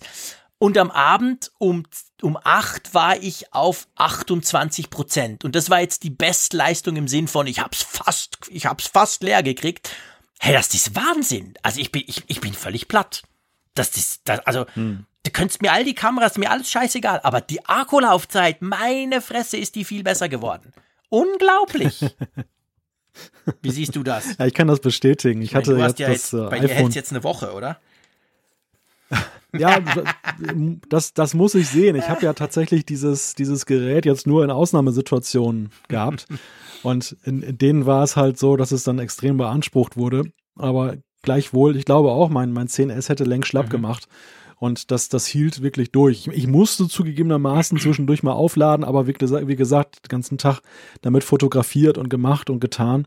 Und das war natürlich schon Hardcore für das Gerät. Und ja, ich, ich habe auch bemerkt, es ist wirklich lang, langlebiger hoch 10. Und wenn ich jetzt heute Abend mal drauf gucke, dann sehe ich hier immer noch dann sagenhafte 59 Prozent, also mehr als die Hälfte ja, ist da noch Saft auch. drauf. Ich, ich bin noch das, auf, das hält locker für zwei Tage. Ich bin noch auf 48. Ich meine, hey, es ist 11 Uhr in der Nacht an einem Freitag. Okay, ich hatte heute eher einen ruhigen Tag, aber äh, äh, pff, pff, crazy. Also wirklich, es ist ja auch ein bisschen schwerer, muss man sagen. Also das, das selbst mir, wie gesagt, nicht so der Feinmotoriker, ist das aufgefallen. Also das iPhone 11 Pro Max ist gefühlt schwerer als das iPhone 10s Max und zwar deutlich. Es ist nicht viel, aber das merke ich zum Beispiel. Es ist ja auch ein ganz klein wenig dicker. Also ich weiß nicht, wem ich mehr danken soll. Dem Johnny Ive, dass er endlich weg ist und drum das iPhone dicker wird. Das stimmt natürlich nicht. Klar hat er an diesem noch voll rumgemacht. Oder dass dieses blöde Reverse Wireless Charging Mist, ich kann meine AirPods drauflegen, dass sie das nicht gemacht haben. Also eigentlich muss ich den Ingenieuren danken, dass sie es nicht hingekriegt haben, weil dank, dass dieses Feature fehlt, haben wir jetzt einfach viel mehr Akkulaufzeit oder beziehungsweise weil sie dieses Feature wahrscheinlich geplant hatten, haben sie den Akku vergrößert oder den geilen Chip-Entwicklern, die den A13 so stromsparend gemacht haben. Keine Ahnung, aber es ist sensationell. Ich denke, es steckt beides da drin. Also es ist einerseits, Apple hat ja nicht ohne Grund diesen A13-Chip wegen seiner Energiesparmöglichkeiten so gerühmt. Mhm. Ich denke mal, das ist ein Teil der Wahrheit. Natürlich auch, was du gesagt, gesagt hast, das Gewicht. Der also größere Akku, auch kein Geheimnis. Ich glaube, es muss aber gar kein Nachteil sein, dass das Feature oder wenn das Feature gekommen wäre nee, mit dem ja Reverse Wireless Charging. Du musst genau, es ja genau, nicht verwenden. Genau. Du hast halt, also das ist ja eher ein Angebot von Apple. Du hast halt mehr Kappa mhm. drauf. Und ob du die jetzt für dich selber benutzt, um deinen Tag zu verlängern, oder ob du sie abgibst an deine AirPods, das bleibt ja völlig dir überlassen. Ja. Ich, ich prophezei übrigens, sobald das möglich ist, wirst du wahrscheinlich sagen, oh cool. Nein, nein, nein, nein, ganz ehrlich, Apfelfunk 190, ihr könnt es nachhören, steht für immer im Internet, der Frick steht dazu, dieses Feature brauche ich nicht, weil ich habe das bei ganz vielen Android-Smartphones schon und ich habe es wirklich noch nie gebraucht. Weil ihr wisst sowieso, Wireless Charging finde ich blöd, weil es ewig dauert. Also das ist wirklich was, nö. Wenn das Apple macht, dann darfst du das feiern. Ich werde müde nicken und denken, ja, ja, ist gut. Ich behalte den Akku für anderes. Nee, also das fehlt mir nicht und das brauche ich auch nicht. Punkt. Rechercheteam bitte 190. Genau, also das wird jetzt hier quasi offiziell und zwar bei ungefähr 50 Minuten Dauer hat der Frick das gesagt, aber da stehe ich dazu, weil das, pff, nein, also das ja. ist sowieso viel zu langsam. Das dauert immer drei Jahre, bis du da einen, einen halben Kopfhörer aufgeladen hast. Das ist ein Quatsch, das ist so ein Marketing-Mist. Hm. Das fehlt nicht. Aber gut, also Akkulaufzeit ganz, ganz toll. Eben ja auch beim C, also beim 11 Pro, das ist vielleicht wichtig. Du hast ja das kleinere Modell, du hattest vorher schon das kleinere Modell. Also auch da ist es ja ein Schritt. Ja, nicht nur so beim großen Klopper, den ich da hab, sondern ja bei allen letztendlich. Beim, beim iPhone 11 ist es ja ein bisschen kleiner im Vergleich zum 10R. Ganz einfach, weil das 10R schon letztes Jahr ganz toll war. Letztes Jahr war das 10R das das iPhone eigentlich mit der längsten Akkulaufzeit. Und drum ist das 11er jetzt ein bisschen besser, aber nicht viel. Aber bei den Pro-Modellen kann man schon sagen, ist es schon eine ganze ordentlich, ein ganz ordentlicher Sprung geworden, oder? Ja, ja, ja, das, das ist wirklich, das ist wirklich spürbar. Und ich, ja, ich sag nur, die Prozentwerte, die wir gerade vorgetragen haben, die sprechen ja für sich. Also wir haben wirklich hier Geräte, die eben in der Lage sind, auch zwei Tage ja. ohne Ladung durchzuhalten im Normalbetrieb. Genau. Kleiner Spo Spoiler, beim nächsten Thema sieht das dann quasi gerade umgekehrt aus, wenn wir dann von der Apple Watch sprechen. Aber kommen wir nachher dazu. Wir haben ja den A13 schon ein bisschen angeteased. Ich meine, der ist super stromsparend, der ist ganz toll, der ist ganz künstlich und intelligent. Ähm, ganz ehrlich gesagt, bei dem fällt mir nichts auf. Also, ich habe jetzt nicht das Gefühl, das iPhone sei schneller als mein 10s Max. Oder findest du, hast du irgendwas gemerkt, das schneller läuft? Nee, nee also jetzt zumindest, zumindest nicht überprüfbar. Ja. Äh, vielleicht so zeitweise subjektiv mal. Ich glaube aber, die Musik im A13 spielt auch ganz woanders. Einerseits in der gerade erwähnten Energiesteuerung, da kommt uns das massiv wahrscheinlich dann zugute. Andererseits denke ich, dass im A13 vor allem viel Potenzial schlummert. Mhm. Apple sagt ja selbst, dass sie eben diese neuronalen Geschichten halt immer weiter ausbauen, die dann da drin stecken. Und ähm, alles, was mit irgendwie mit KI zu tun hat und so, ähm, wird halt, glaube ich, massiv davon profitieren. Das Problem ist, wir haben momentan einfach die Software noch nicht, um diese Vorzüge voll auszuspielen. Das ist so eine Sache, wir haben das ja immer wieder erlebt, dass so Features eingebaut werden, wo man sagt, naja, sie harren eine Anwendung, aber im Grunde ist es erstmal so ein Reichweitending. Apple baut das irgendwie drei, vier Gerätegenerationen ein und dann kommen plötzlich irgendwelche Apps, die das dann machen und dann ist auch das Tolle, dass dann gesagt wird, ja, auch Geräte, die vier Jahre alt sind, können es. Mhm. So, ich denke nur an diese NFC-Geschichte zum Beispiel, die ja auch dann schon vor Jahren dann anfing, dann, dass sie eingebaut wurde, aber uns ja eigentlich jetzt erst so zunehmend nutzt mit Apple Pay und was da sonst noch möglich ist. Ja, ich glaube ganz generell bei diesen Chips, ich meine auch der A12, der A11, selbst der A10 sind unglaublich schnell. Du merkst es eigentlich erst in ein paar Jahren dann. Also in ein paar Jahren, wenn dann iOS 16 rauskommt und dann alles holographisch oder was auch immer läuft, dann bist du froh, hast du so unglaublich viel Power. Aber heute und nächstes Jahr blöd gesagt, merkst du von diesen vielen PS eigentlich gar nichts, weil du sie gar noch nicht brauchst. Aber auf die lange Zeit rausgesehen, dann wird es wichtig. Und du hast gerade gesagt, Funktionen, die jetzt natürlich schon im Chip schlummern kommen dann über Software erst später und das kann sogar erst nächstes oder übernächstes Jahr sein. Wir erleben ja das ja ab und zu, wenn ein iOS-Update ein großes kommt, dann heißt es an der WWDC jeweils, ab dieser und dieser Prozessorgeneration ist das möglich. Und da ist man halt froh, wenn man genug Power hat und der A13 hat definitiv genug Power, plus eben all die Sachen, die du erwähnt hast. Also nehmen wir mit, ist eine coole Sache, aber es ist nicht so, dass ihr schneller Fortnite spielen könnt damit. Nein, ist kein Grund, dass, wenn es nur Nein. darum geht, das Phone deshalb Nein, zu kaufen. Auf gar keinen Nein. Fall. Der nächste Punkt, der ist mir persönlich wichtig, weil es, glaube ich, für den einen oder anderen vielleicht spannend ist. Es geht um 3D-Touch, beziehungsweise eben über, um das Fehlen von 3D-Touch. Ihr wisst, mit iOS 13 wurde ja Haptic-Touch eingeführt. Also wurde schon mit iOS 12 mit dem iPhone 10R eingeführt, aber jetzt wurde es quasi noch ein bisschen erweitert, weil jetzt ja dieses Jahr keines der neuen iPhones dieses 3D-Touch, also dieses physische, feste Draufdrücken mehr hat. Also der Layer, der fehlt. Das heißt, es macht auch übrigens das Display günstiger in der Reparatur. Das merkt man. Also die Reparaturpreise sind günstiger vom iPhone 11 Pro zum Beispiel oder vom iPhone 11, weil eben da eine zusätzliche Hardware-Schicht fehlt. Die braucht jetzt halt nicht mehr. Die kann man für Batterie brauchen, yeah.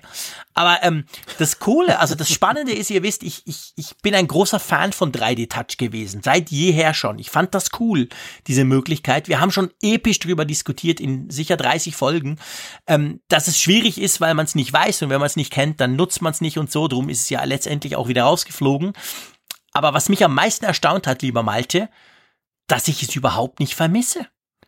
Die paar 3D-Touch-Gesten oder dort, wo ich weiß, hier musst du drücken, da kommst du schneller zum Ziel, die ich mir so antrainiert hatte, die gehen ja jetzt alle auch noch.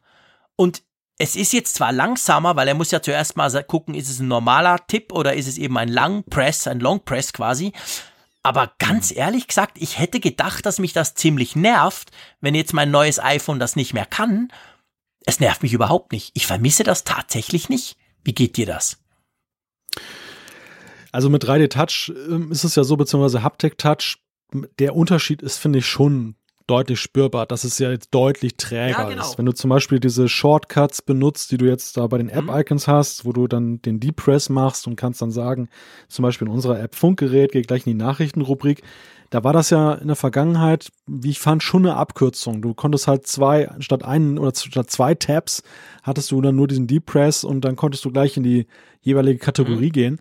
Jetzt, jetzt ist es so, ich glaube, diese Quick Actions, die kann man eigentlich einmotten. Es, ich, ich, es ist mir dafür zu langsam, ehrlich Nö. gesagt. Also für andere Dinge in den Apps ist es egal. Mhm. Da, da, da ist es eigentlich dann Wumpe, ob das jetzt irgendwie verzögert oder nicht. Für bestimmte Dinge, die halt auf Schnelligkeit trainiert waren, ist es halt, finde ich, jetzt keine positive Verbesserung. Was ich schön finde in den Kontextmenüs allerdings, dass sie jetzt neu hinzugefügt haben, dieses Apps neu ordnen. Das nervt mich tierisch. Das, so ein Quatsch. Das, das ist das super, ist weil ich dieses, diese blöde vorherige Regelung, dann, das hat dann manchmal geklappt und manchmal nicht, bis dann endlich mal die blöden Icons anfingen, da rumzuzittern. Und jetzt hast du diesen Button, du kannst dann wirklich diesen Long Press oder dieses Haptic Touch äh, Geste machen und peng, dann hast du da eben dann diesen Button. Finde ich super. Ja, ich finde aber das Nervige ist, es geht gar nicht mehr anders. Wenn ich Apps verschieben will, kann ich das gar nicht mehr machen, weil so lange kann ich gar nicht draufdrücken, da geht das Screen kaputt, bis dann wirklich dieses klassische, jetzt wackelt alles wieder kommt. Also ich muss jetzt diesen Weg gehen und das nervt mich. Das ist lustigerweise der einzige Punkt, den ich blöd finde bei Haptic Touch, dass ich das nicht mehr wie früher machen kann, einfach feste drauf und dann fangen die alle an zu wackeln, da kann ich die verschieben oder so, sondern jetzt muss ich in dieses blöde Menü gehen und da noch mal auswählen und so. Also das gefällt mir persönlich jetzt nicht so. Aber es ist ganz witzig. Also offensichtlich, das sieht man auch, wir haben eine andere, vielleicht bin das eben auch wieder, weil ich alles bin, nur kein Feinmotoriker. Also ich war sowieso selbst mit 3D-Touch nie so super mega schnell bei dieser Auswahl, zum Beispiel beim App Store, lange draufdrücken, dass du gleich in die Updates kommst, was ja jetzt mit iOS 13 noch viel wichtiger ist, weil ja die Updates so gut versteckt wurden. Das finde ich ist gar nicht langsamer jetzt. Also da habe ich schon früher immer drücken und noch ein bisschen mehr drücken. Ah, jetzt kommt das Menü. Und in der Zeit hat Haptic Touch das auch gemacht. Also das ist jetzt ganz witzig. Das ja. fällt mir. Und ihr wisst, ich bin ein extrem ungeduldiger Mensch. Äh, das ist mir zum Beispiel nicht aufgefallen. Das stört mich gar nicht. Dass das, es geht ein bisschen länger, klar. Aber das ging bei mir vorher schon so lang irgendwie.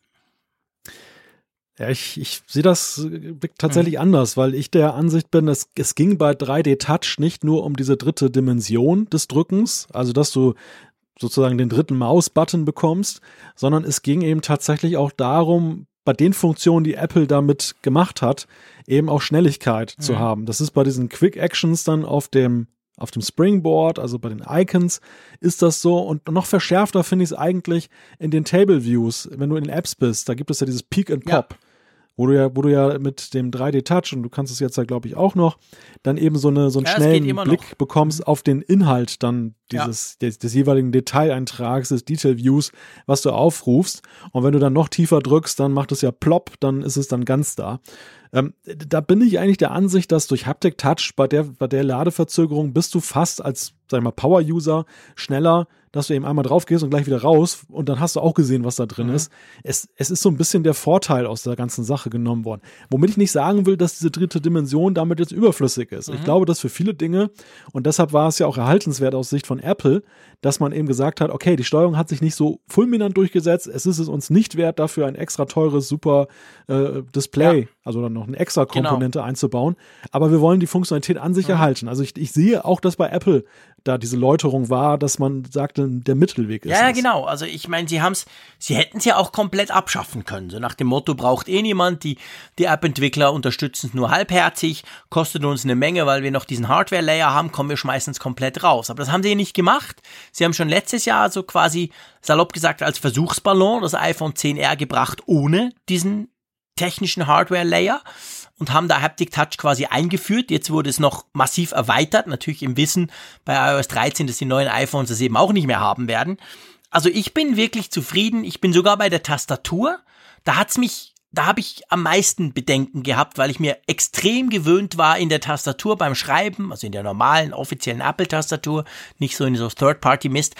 Da war ich mir wirklich gewöhnt, irgendwo feste draufdrücken und den Cursor dann positionieren. Das geht ja jetzt nur noch, wenn du feste auf die Space-Taste, also auf die Leertaste drückst. Da hatte ich am Anfang Bedenken, ob ich das dann irgendwie hinkriege. Aber ich habe mich super schnell umgewöhnt und nutze das genauso häufig wie vorher. Also selbst dort stört's mich eigentlich nicht. Und das hat mich recht erstaunt. Apropos Tastatur, bekommst du eigentlich mittlerweile auch so merkwürdige Vorschläge für die Autoergänzung, hey, wenn du da was eintippst? Es ist die absolute Katastrophe. Ich meine, gerade du, du musst ja denken, ich bin, ich bin besoffen. Wir haben heute zusammen gechattet und ich habe das jetzt hier vor mir. Da steht zum Beispiel, ich melde mich, sobald ich zubeiße. Und eigentlich wollte ich sagen, zu Hause bin. Aber der, also da hat's ganz viel so Quatsch drin. Das fällt mir immer erst im Nachgang auf, weil ich so, ich bin meistens gedanklich schon weiter und schicke das Zeug ab. Auch in meinen iMessages drin, hey, fei, da, da, da hat's, da, ich schreibe so einen Schrott seit iOS 13. Und das, das, ich keine Ahnung, was die gemacht haben. Also mir geht das bei den Beta-Versionen oft so, wenn ich so blöd wie ich bin, im Juni schon die, die iOS 13 Beta 1 draufknalle, dann ist die Tastatur mhm. komplett komplett crazy. Aber normalerweise ergibt sich das dann, wenn dann die finale Version kommt. Und dieses Mal war das überhaupt nicht so. Ist immer noch, ja, ich habe immer noch die dümmsten Vorschläge, die es gibt. Ja, bei mir ist es kurioserweise so, dass ich besser Englisch schreiben kann mit der deutschen Tastatur, weil er mir dann immer englische Wörter okay. an, anbietet.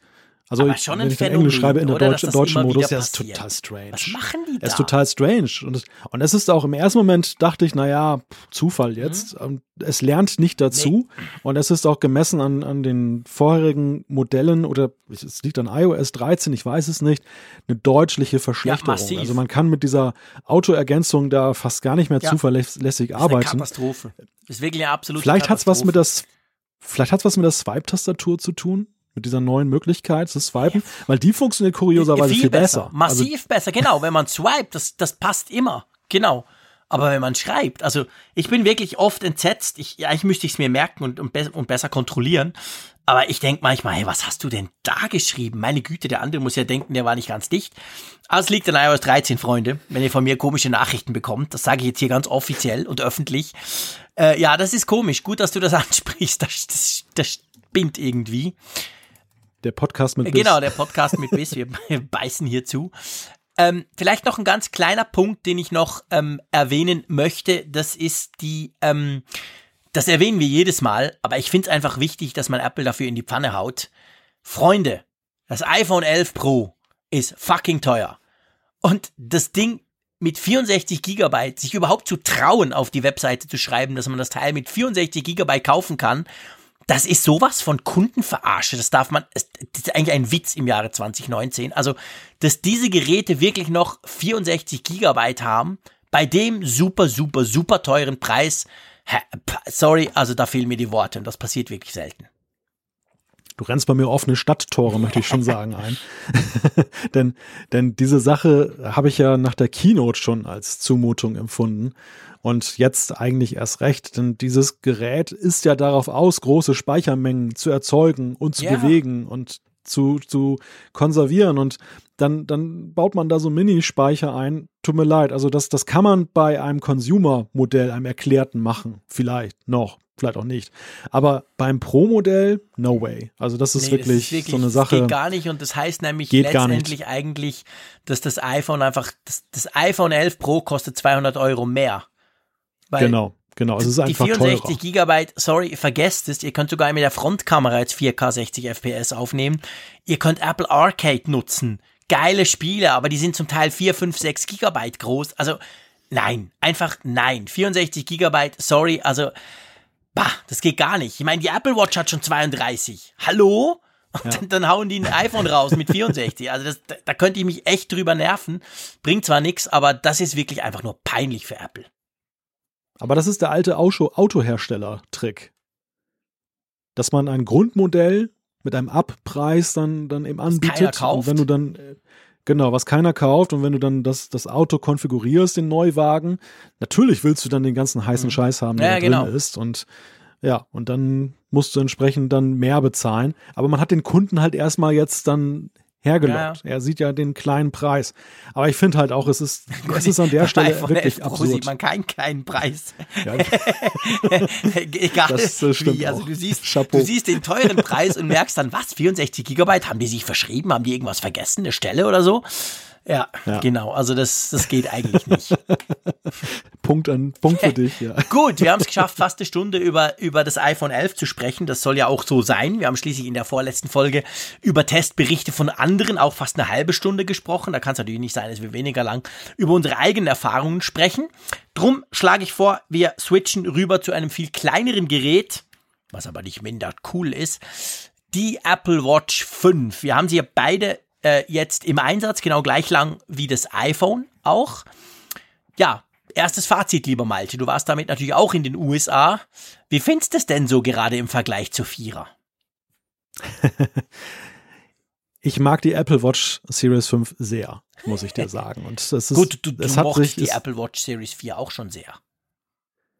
Ja, aber umso schwerer war es ja für die Series 5, okay. die sozusagen zu schlagen. Dass, dass ich jetzt sage, hm, also, dass die Series 4 für mich nicht mehr in Frage kommt danach. Und das, das kann man, finde ich, an einem Feature, an einem zentralen Feature kann man es einfach nur festmachen. Alles andere ist dagegen nichts. Auch wenn es für sich genommen vielleicht interessant ist. Es ist always on. Mhm. Klares Statement von ja, mir. Ja, das, das freut mich sehr ich könnte sagen, bin ich mir gar nicht gewöhnt von dir. Nein, das stimmt natürlich nicht. Du, du machst immer klare Kante. Du drückst dich einfach viel philosophischer und viel ähm, umgänglicher aus, als ich das tue.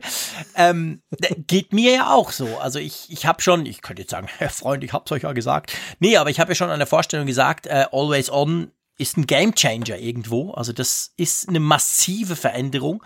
Wir haben ja, muss man auch sagen, sehr viel, also wirklich außergewöhnlich viel Feedback bekommen von euch da draußen, die gerade das so ein bisschen in Abrede gestellt haben. So nach dem Motto, ja, aber Freunde, macht nicht so ein Theater um dieses blöde Always On. Gerade auch auf Social Media war das ein Riesenthema, wenn es dann um die Akkulaufzeit kommt. Wir sprechen dann nachher drüber.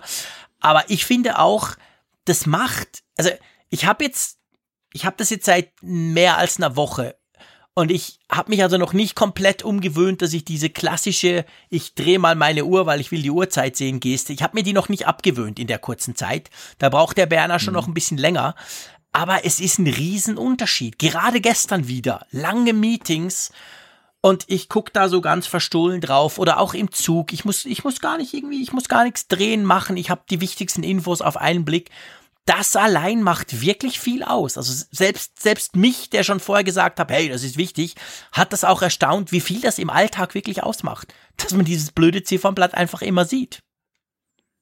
Ja, ja, das sehe ich absolut genauso. Und das ist auch genau der Grund, warum ich das, das so gut finde.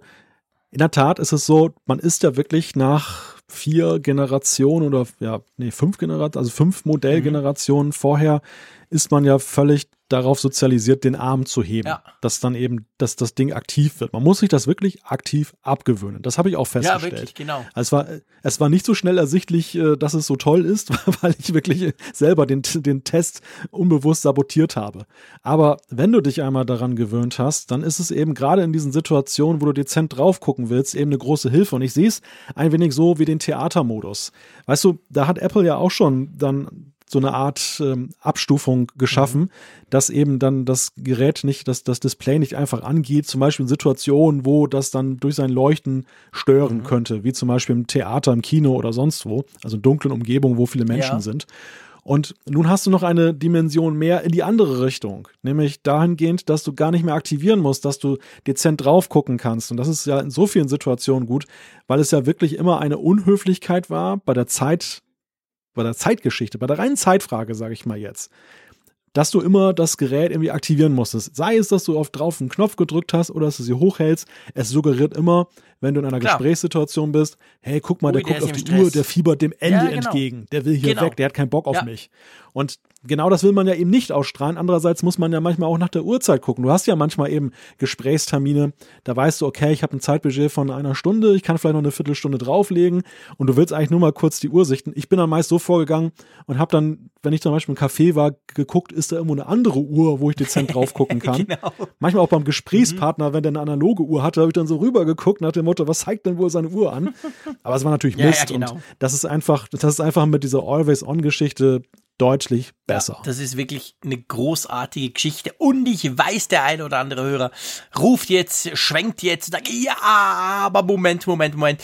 Akkulaufzeit. Wir spannen euch noch ein bisschen auf die Folter. Wir, wir holen zuerst noch ein paar andere Features vor. So viel sind wir beim Apfelfunk. Ja, vielleicht, vielleicht noch eine Sache kurz zu dem Thema Always On Display, denn das war ja die größte Sorge, die uns ja auch mal wieder vorgetragen wurde, nämlich die Frage der Privacy. Mhm des Datenschutzes. Stimmt. Können meine Notifikationen und Daten von anderen jetzt dann beliebig gelesen werden, wenn ich zum Beispiel in der, der U-Bahn oben am Haltering meine, meine Hand hochhalte, Always On ist an, können die alles sehen? Die Antwort darauf ist ziemlich simpel, nein. Also es ist ja einerseits so, dass wenn die Uhr im Standby ist, und das bleibt sie ja so wie bislang auch. Also dieses, diese, dieser Always-On-Mode ist ja eben abgedunkelt, mhm. ist eben dann auch bei den Ziffernblättern mit weniger Details, also der Sekundenzeiger ist weg und es, die sind auch ein bisschen verändert, damit sie nicht so leuchten. Da werden keine Notifikationen angezeigt. Also wenn sie angezeigt werden, dann ist die Uhr sowieso schon im Aktivmodus und das kann dir jetzt ja auch passieren, dass sie fälschlich sich aktiviert mhm. und dann eben angezeigt wird. Und die andere Sache ist eben, es gibt ja eben dann die Komplikationen, zum Beispiel die, die Terminkomplikation beim Kalender, die ja durchaus was verraten kann. Mhm. Aber da kannst du eben dann den Wahlschalter wählen nach dem Motto sensitive Informationen ausblenden und dann wird das auch deaktiviert. Nebenbei gesagt, Komplikation, ihr wisst ja alle, da passt sowieso nicht so viel rein an Informationen. Also allzu viel kann da ja eh nicht weggeguckt werden, aber das kann man auch noch stoppen. Ja, genau, das kann man einstellen, dass die dann eben gar nicht erscheinen. Das ist wirklich so, ähm, danke für den Nachtrag, Malte, das, ist überhaupt kein Problem, absolut kein Thema. Ähm, GPS, was willst du mir damit sagen? Du hast das reingeschrieben. Kann sie, glaube ich, seit sechs ja. Generationen. Ich wollte Kompass eigentlich Ach damit so, sagen, wolltest, natürlich, im, im Zusammenhang mit, mit GPS. Praktisch. Denn es ist ja Praktisch, genau. Du hast jetzt deinen Blickwinkel in der Karten-App, so wie wir es ja vom iPhone kennen. Also nicht wirklich revolutionär, wer ein iPhone vorher besessen hat, aber überaus praktisch, dann, dass du es jetzt auch nutzen kannst. Ist aber, finde ich, kein Feature, weshalb ich jetzt diese Apple Watch kaufen Nein, würde. Nein, natürlich nicht. Ich meine, die, die Komplikation ist ganz lustig, die man ja machen kann. Braucht übrigens sau viel Strom. Also wenn ihr die aktiviert, den Kompass, der da so hin und her zappelt, wenn ihr den Arm bewegt, da könnt ihr dem Akku beim Rauchen zugucken. Also das ist nicht so eine gute Idee, aber in der Karten-App ist es super. Sonst behaupte ich mal, braucht man das wahrscheinlich nicht. Aber immerhin, viel spannender finde ich die, das, die nächste Funktion. Wenn du die Cellular-Variante hast, und da möchte ich nachher gleich ein flammendes Statement für genau diese Variante aussprechen, dann ist es ja so, egal ob ihr da eine eSIM drin habt, egal, also aktiviert habt, egal ob ihr einen Vertrag drauf habt auf der Uhr, das müsst ihr gar nicht, aber wenn ihr eben diese Version mit eingebautem LTE-Modem habt, dann kann die jetzt quasi internationale Notrufe ausrufen, außer im Entwicklungsland Deutschland, aber das ist ein anderes Thema. Ähm, und dann und, Japan. und Japan, stimmt genau, so zwei eher unwichtige Länder. Und dann kannst du, wenn es dich zum Beispiel auf die Schnauze legt, ruft die Uhr halt jemanden an oder ruft Hilfe. Und ich, ich muss dir sagen, ist wahrscheinlich eine reine Altersfrage. Der Frick wird wirklich immer ein älterer Sack. Aber ich finde das einfach cool. Also ich finde schon die Sturzerkennung super. Die habe ich bei der Vierer schon aktiviert gehabt, obwohl ich noch lang nicht 65 bin. Da ist sie ja standardmäßig aktiviert. Wenn man drunter ist, muss man sie quasi selber einstellen. Aber ich finde das gut und ich finde das Wissen, dass die Uhr quasi so ein bisschen zu dir guckt und halt auch vielleicht ruft, wenn du von der, vom Fahrrad fällst oder so das finde ich toll. Und ich, ganz ehrlich gesagt, also ich würde jetzt, wenn ich jetzt mir quasi eine Apple Watch holen würde, der Preisunterschied ist nicht so arg zwischen der Cellular oder der Nicht-Cellular. Ich versuche gleichzeitig zu sprechen und zu, und zu googeln, beziehungsweise auf der Apple-Webseite rumzusurfen. Es sind, glaube ich, 80, 90 Franken Unterschied. Also ich würde ehrlich gesagt zu, allein aus diesem Grund, aus diesem, wegen diesen Notruffunktionalitäten zur Cellular greifen, auch wenn ich gar nie vorhätte, da irgendwie einen Vertrag drauf zu buchen. Oder findest du, das ist wieder der übertriebene Schweizer? Ja, weiß ich nicht. Also tatsächlich bringt mich dieses Feature auch in der Frage der Uhrenauswahl ins Schleudern. Denn bislang war es immer für mich ein No-Brainer, welche Variante der Apple Watch ich mir kaufe. Mhm. Das war ganz klar immer die GPS-Variante, weil ich habe mal das mit eSIM getestet. Es ist toll, dass du auch, wenn du dein iPhone zu Hause lässt, dann Notifikationen bekommst und hast einige Funktionen nutzbar. Ich glaube jetzt mit WatchOS 6 ja sogar mhm. noch mehr, was du dann mobil dann also nur über die Uhr ja ohne den Sparringspartner iPhone abwickeln kannst. Trotzdem war das für mich ein Szenario, wann habe ich denn mal nicht mein iPhone bei mir? Eigentlich völlig ähm, ja. ja Wumpe. Also es war einfach zu teuer einerseits für die Uhr mehr auszugeben, andererseits aber eben diese 5 Euro pro Monat dann bei meinem Vertragspartner ähm, dann noch ISIM mhm und Zusatzkarte auszugeben, das kam für mich nicht in Frage. Und dieses Feature tatsächlich, und ich habe es wertgeschätzt, alleine jetzt schon auf dieser Reise, wo ja nun durch viel Rumrennen und Machen ja auch durchaus Risiko gegeben war, dass man sich mal auf die mhm. Nase legt, alleine in diesen völlig maroden U-Bahn-Schächten mhm. oder ja, diesen U-Bahn-Geschichten in New York da, wo die Treppen ja alle kreuz und quer sind. Da kann man sich ja gerne mal mhm. auf die mhm. Nase legen. Wäre schon praktisch gewesen, wenn dann gleich 9-11 mhm. dann eben 911 gewählt worden wäre. Also ja, ich, ich kann deinen Gedanken ein wenig folgen. Ich weiß jetzt tatsächlich nicht, ob es dann den Ausschlag gibt, ja, das zu tun. Aber ich komme, aber ich komme zumindest ins Grübeln. Ja, genau. Also ich meine, es sind 100 Franken übrigens. Also das ist schon ein Unterschied, keine Frage. Ähm, aber ich finde auch, also vorher war es klar, ich meine, wenn du, wenn du gesagt hast, hey, ich brauche das nicht, weil ich werde so, ich werde doch nicht noch 10 Euro zusätzlich pro Monat zahlen dafür und so, dann war es ja keine Frage, weil wenn du das, wenn du quasi die Cellular-Variante hattest, aber dann nicht auch noch eine eSIM drauf gebucht hast, dann, dann, dann war sie ja völlig überflüssig. Dann hast du es für nichts gebraucht. Und jetzt ist es halt so, natürlich, wir hoffen ja, das passiert nie und ist kein Thema, aber wir wissen jetzt, wir könnten, wir hätten da noch so eine Funktion, die würde auch funktionieren ohne Vertrag. Also von dem her gesehen, ja, also ich, ich habe sogar eine eSIM drauf. Das ist, liegt dran, dass mein Mobilfunkvertrag, der ist so teuer, dass das einfach dazugehört. Und da nutze ich das tatsächlich auch ab und zu. Ich finde das ganz cool. Also ich bin sogar auch schon auf dem Fahrrad eine Runde drehen gegangen, einfach mit der Uhr und äh, Apple Music im Ohr und den AirPods und dann streamt er das friedlich, weil er halt, klar, ich meine, man kann es vorher draufladen, aber da müsste man ja vorplanen, das mache ich ja nicht. Also das, das, das ist schon cool, oder? Ich war zum Beispiel heute im Schwimmkurs mit meinen Kids am Morgen, die haben gerade Ferien, bevor ich dann wieder arbeiten ging. Und da habe ich einfach die Uhr dabei gehabt und ich habe so einen Twitter-Client auf der Uhr. Ja, ja, Twitter ist für den Frick extrem wichtig. Und statt rumzuschwimmen, bin ich da halt ein bisschen auf der Uhr, habe ich ein bisschen den Twitter-Stream angeguckt und das, das Handy lag irgendwo im Auto. Also das war schon, das funktioniert wirklich super. Wobei ich glaube, Twitter auf der Uhr angucken ist wirklich was für Liebhaber, hey, das geht gut. Oder? Nee, du bist staunen, das geht also relativ gut. Ja. ja, erstaunlich. Welchen, welchen Client nutzt du? Ähm, Moment, lass mich mal klicken. Der Name ist mir entfallen. Der heißt, glaube ich, Zwerp oder Twerp oder äh, Chirp. Chirp. Chirp. Ja, C-H-I-R-P. C-H-I-R-P. Super. Mhm, ist in meinen okay. Augen der beste. Muss man einmal einrichten ja. auf dem iPhone natürlich und dann, dann tut der. Und das ist wirklich gut. Der stellt das, der stellt das sehr, sehr übersichtlich dar. Vor allem auch zum Beispiel die Mentions. Also wenn dich einer irgendwas fragt oder so, das ist sehr übersichtlich und funktioniert perfekt, braucht nicht viele Daten und ist, na, ist wirklich gut. Man muss, man muss vielleicht nur dazu sagen, das, was du gerade so schön beschrieben hast, in Edgeland ist natürlich die Frage, würde das mit dem Streaming auch überall funktionieren? Und natürlich der, ja, größte Punkt ist momentan, dass Deutschland ja diese Notrufe nicht unterstützt. Das heißt, deutsche Käufer, die sich hauptsächlich in ja, Deutschland oder fast nur in Deutschland Stimmt. aufhalten, für, für dieses momentan wirklich dann eben mit den großen Sternchen zu versehen. Ich, ich gehe ja davon aus und hoffe inständig, dass auch die deutschen Netzbetreiber ein Einsehen haben und sich mit Apple irgendwie arrangieren in der Frage. Ich glaube, es ist ja eine Vertrags- oder eine, eine Nutzungsfrage. Nee, das war irgendwie die Geschichte, dass das ist technisch. Nee, nee, es ist nicht technisch. Offensichtlich und ich weiß nicht, warum das nur in Deutschland und Japan ein Problem war. Offensichtlich, also in Deutschland habe ich gelesen, das hat, glaube ich, der Spiegel aufgeschlüsselt, ähm, ist es so, dass diese Möglichkeit, ein Gerät ohne aktivierten Vertrag damit Notrufnummern wählen zu können, sei früher so oft missbraucht worden. Und zwar so fest, dass man das quasi netzweit deaktiviert hat, diese Funktion.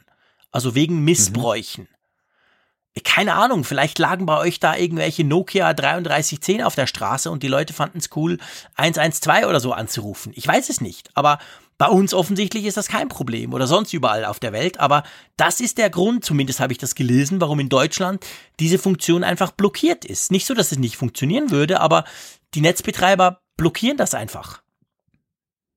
Also ja, also wir haben ja unter unseren Hörerinnen und Hörern auch, das wissen wir ja, einige Leute, die bei den deutschen Netzbetreibern beschäftigt sind und uns unerklärlicherweise immer noch hören, obwohl wir immer so schlecht über sie reden, Stimmt. über die Netzbetreiber. Genau. Aber vielleicht können die ja etwas Licht ins Dunkel bringen und uns dann vielleicht noch ein bisschen weiterhelfen. Das ist auf jeden Fall ein Punkt, den man weiter ergründen ja, sollte, ja. Definitiv. Dann lass uns zum wichtigsten Punkt oder sagen wir mal zu einem Punkt kommen, der sehr viel Aufmerksamkeit erfahren hat, seit die Apple Watch 5 eben im Verkauf ist, seit viele Leute sich so eine geholt haben, das ist natürlich das Thema Akkulaufzeit. Und das muss man vielleicht ein bisschen, bevor wir zu unseren persönlichen Erkenntnissen kommen, muss man das vielleicht so ein bisschen einordnen. Es war so, Apple sagt ja, die Apple Watch 5 mit diesem Always-On-Display hält 18 Stunden und das ist gleich viel wie die Apple Watch 4. Jetzt ist der Punkt der, dass das stimmt, aber die Apple Watch 4, die hielt viel, viel länger. Da musstest du dich schon ziemlich dämlich anstellen, dass du nur 18 Stunden damit durch den Tag kamst. Also die hielt eigentlich eineinhalb bis zwei Tage je nach Nutzung. Also von dem her war man sich bei der Apple Watch 4 gewöhnt, ja, das hält richtig lang. Und jetzt bei der Apple Watch 5 sind dann halt viele, die gesagt haben, hey, Mist, das Ding ist am Abend fast leer. Und ähm, mir ging es am Anfang auch so. Ich war so normalerweise bei der Apple Watch, ihr wisst, ich bin jetzt kein Sportler, höchstens mal kurz auf dem Fahrrad zum Bahnhof fahren, irgendwie 20 Minuten oder so, das track ich dann, damit ich den Raphael Zeyer schlage, braucht nicht so viel dazu. Ähm, das zum Beispiel, aber sonst mache ich ja nicht so viel damit. Also hat bei mir die Apple Watch 4 normalerweise so eineinhalb Tage gehalten. Also gut und gerne war es manchmal so auf 60 Prozent, 55 am Abend oder in der Nacht. Dann habe ich sie abgestellt, am nächsten Morgen wieder aktiviert. Den nächsten Tag, der ging noch so knapp und am Nachmittag, Abend wurde es vielleicht knapp. Aber es hätte vielleicht ganz knapp gereicht. So plus minus. Und jetzt war es so, in den ersten Tagen war es tatsächlich so, hey, Apple Watch 5, äh, am Abend so um 11 oder so war die auf 20 Prozent. Jetzt kann ich sagen, hey, kein Problem, hat mich nicht gestört. Ich lege sie am Abend meistens sowieso auf den Charger, easy, aber schon ein nennenswerter Unterschied. Wie war das bei dir? Ich sag dir dann, wie sich's bei mir entwickelt hat. Das war eigentlich das Komische, aber wie war das bei dir? Also ich muss sagen, bis auf gestern, der ja, mega gut. lange Rückreisetag, mhm wo sie allerdings sehr, sehr frühzeitig schlapp gemacht hat, kurioserweise. Also da war sie tatsächlich nach, äh, ja, weitaus weniger als 24 Stunden bei 1% und dann habe ich sie in die Gangreserve versetzt und da hat sie komischerweise dann auch noch sehr, sehr lange durchgehalten in dieser Gangreserve. Das fand ich wiederum kurios. Vorher konntest du dabei zusehen, wie die Prozente ja, die fielen. Ewig. Wenn du die reintust, hast du quasi eine Analoguhr. Ja, ja gut, ich meine auch im Funktionsumfang Kann natürlich. Nix, aber klar, zeig aber die Uhrzeit an, sonst gar nichts. aber das war mir in dem Falle halt auch egal, weil genau das brauchte ich in der Zeit. Aber äh, ja, das, aber ansonsten muss ich gestehen, habe ich, ich habe diese Probleme überall vernommen, mhm. aber sie bei dem Gerät, was ich hier habe, bislang nicht festgestellt. Also ich hatte nie wirklich Akkupanik. Also ich hatte auch überhaupt keine Akkupanik. Es hat locker gereicht, aber ich, sagen wir mal, ich konnte nachvollziehen, dass das schon ein gewisser Unterschied ist zwischen der Vierer auf die Fünfer. Und dann ist das Komische passiert. Ich weiß nicht, ob es jetzt mit, wir hatten ja iOS 13.1.2 oder 3 oder 4. Wir hatten ja ein paar Updates, wir kommen noch dazu. Ähm, beim, es, gab, es gab jetzt auch WatchOS 6.0.1. Das kam, glaube ich, diese Woche raus. Und vielleicht ist es Zufall, vielleicht ist es gerade das. Auf jeden Fall habe ich jetzt festgestellt, dass sie wieder deutlich länger hält. Also jetzt, ich zum Beispiel heute, heute war so ein Tag eben, ich habe wirklich eine Stunde lang Twitter, Zeug, also richtige Dinge gemacht. Ich habe sogar mit der Uhr telefoniert. Wow. Und ich bin am Morgen so um sechs aufgestanden, jetzt ist kurz vor zwölf und ich bin bei 28 Prozent. Also das hätte ich gestern wahrscheinlich, oder vielleicht vor einer Woche hätte ich das nicht geschafft. Da wäre sie wahrscheinlich jetzt leer gewesen, weil ich habe wirklich viel autark mit der Uhr gemacht, was ja extrem viel Akku-Power braucht. Also jetzt wurde es irgendwie besser. Also im Moment, im Moment habe ich überhaupt keine Probleme mehr damit. Und das hm, konnte man auch lesen, teilweise auf Social Media, dass uns Leute geschrieben ja. haben, irgendwie es wurde besser. Jetzt weiß ich halt nicht, ist es dieses kleine WatchOS Update? Es gibt auch einige, die haben schon die Beta, wow, gefährlich bei der Apple Watch Freunde, aber okay. Es gibt ja schon eine 6.1 Beta, wenn man ganz mutig ist, die haben die draufgeknallt und da soll es offensichtlich richtig viel ausmachen. Da schreiben einige sogar, es sei schon fast wieder wie bei der Series 4. Spannend. Ja. Also ich glaube, wir, wir können uns dahingehend einigen, ist nicht problematisch. Braucht ein bisschen mehr Akku, gar keine Frage. Und vor allem aber, man kann es ja abstellen. Wenn man jetzt zum Beispiel weiß, man sitzt 30 Stunden im Flieger oder so und es muss einfach halten und man will das, dann kann man es ja abstellen. Also man kann ja dieses Always-On-Display mit einer kleinen, mit einem Klick quasi deaktivieren und dann hat man eine Series 4. Dann ist man wieder genau da, wo man vorher war. Das war jetzt ein dezenter nee, das, na, Nein, das, das siehst du ganz falsch, Malte. Ich habe überhaupt nicht an dich gedacht. ja, aber mal ehrlich, wer will denn das Always-On-Display abschalten? Ja, ja, ich meine mal ehrlich, was brauchst du die Uhr im Flieger? Ja, natürlich, ist eigentlich wurscht. Ähm, nee, das stimmt. Wie, was brauche ich die Uhr im Flieger? Du hast ja, hattest du keinen Bildschirm vorne dran bei dir im Flieger? Mit was bist du denn geflogen? Mit einer Tante Ju? 42 Mal Nein, nein, nachtanken. ich hatte, ich hatte ein Display. Da hat auch eine Uhr. Ich Ähm, weiß nicht, ob es dir aufgefallen ja, ist. Hat auch äh, so, ein, die war- so eine Weltkarte. die war nicht zentral. Ah, okay. nee, nee, du hast schon recht. Also es gab, es gab da, es gab so eine Weltkarte, da konntest du gucken, wo dein Flieger gerade Ja. steckte. Und dann konntest du so eine weitere Schrifttafel aufrufen. Da stand dann halt Uhrzeit am Ja, Abflugort und Uhrzeit am Ja, genau. Ja, aber meine Güte, also wir sind Apple-Nutzer, wir Ja, sind nee, doch nicht, natürlich. gewöhnt, acht, achtmal zu klicken, bis man eine Eben, Uhrzeit also ich, sieht. ich, ich bin ja bei dir. Ich, will, ich habe das Always On DSL definitiv noch nie deaktiviert. Warum sollte ich? Das ist ja genau der Witz an der neuen Ja. Uhr. Aber ich meine nur, ist, weißt du, es gibt ja zum Beispiel auch Leute, die dann sagen, hey, ich mache so viel Sport, das ist scheiße, wenn die mir dann quasi in meinem Supermarathon nach einer Stunde schon schlapp macht und so. Also das sind ja, sage ich mal, dann vielleicht ein bisschen größere Probleme, aber für die Leute, die könnten ja tatsächlich das Always On Display zum Beispiel deaktivieren.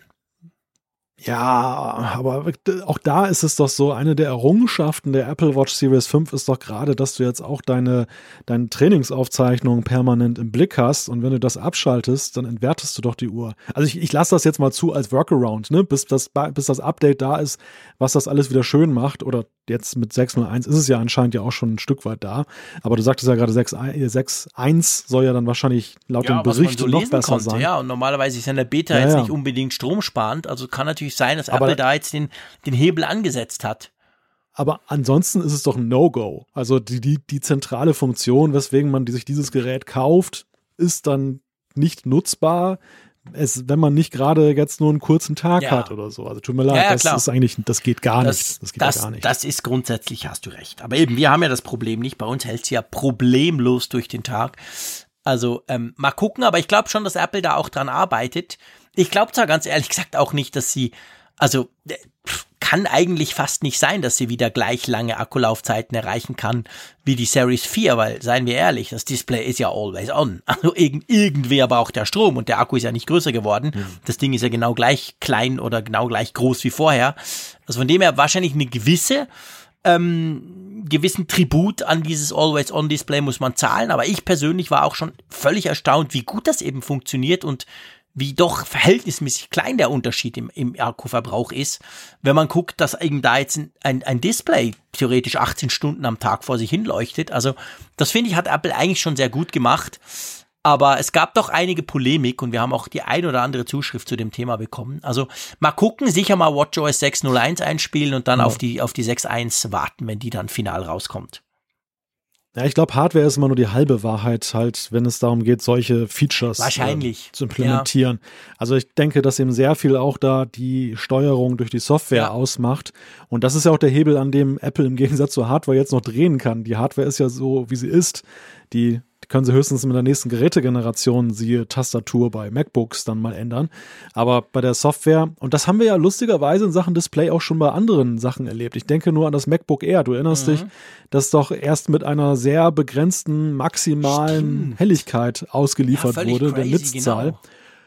Und dann, äh, das, was uns völlig überraschte, alle Rezensenten haben gesagt, das Display taugt nichts. Also jetzt übertrieben gesagt, weil, ja, weil, weil halt das äh, eine gewisse Helligkeit nicht überschritt und keiner glaubte nur im, im, im, ja, im Ansatz daran, dass da doch mehr drinstecken könnte und Apple hat es nur per Software abgeschaltet.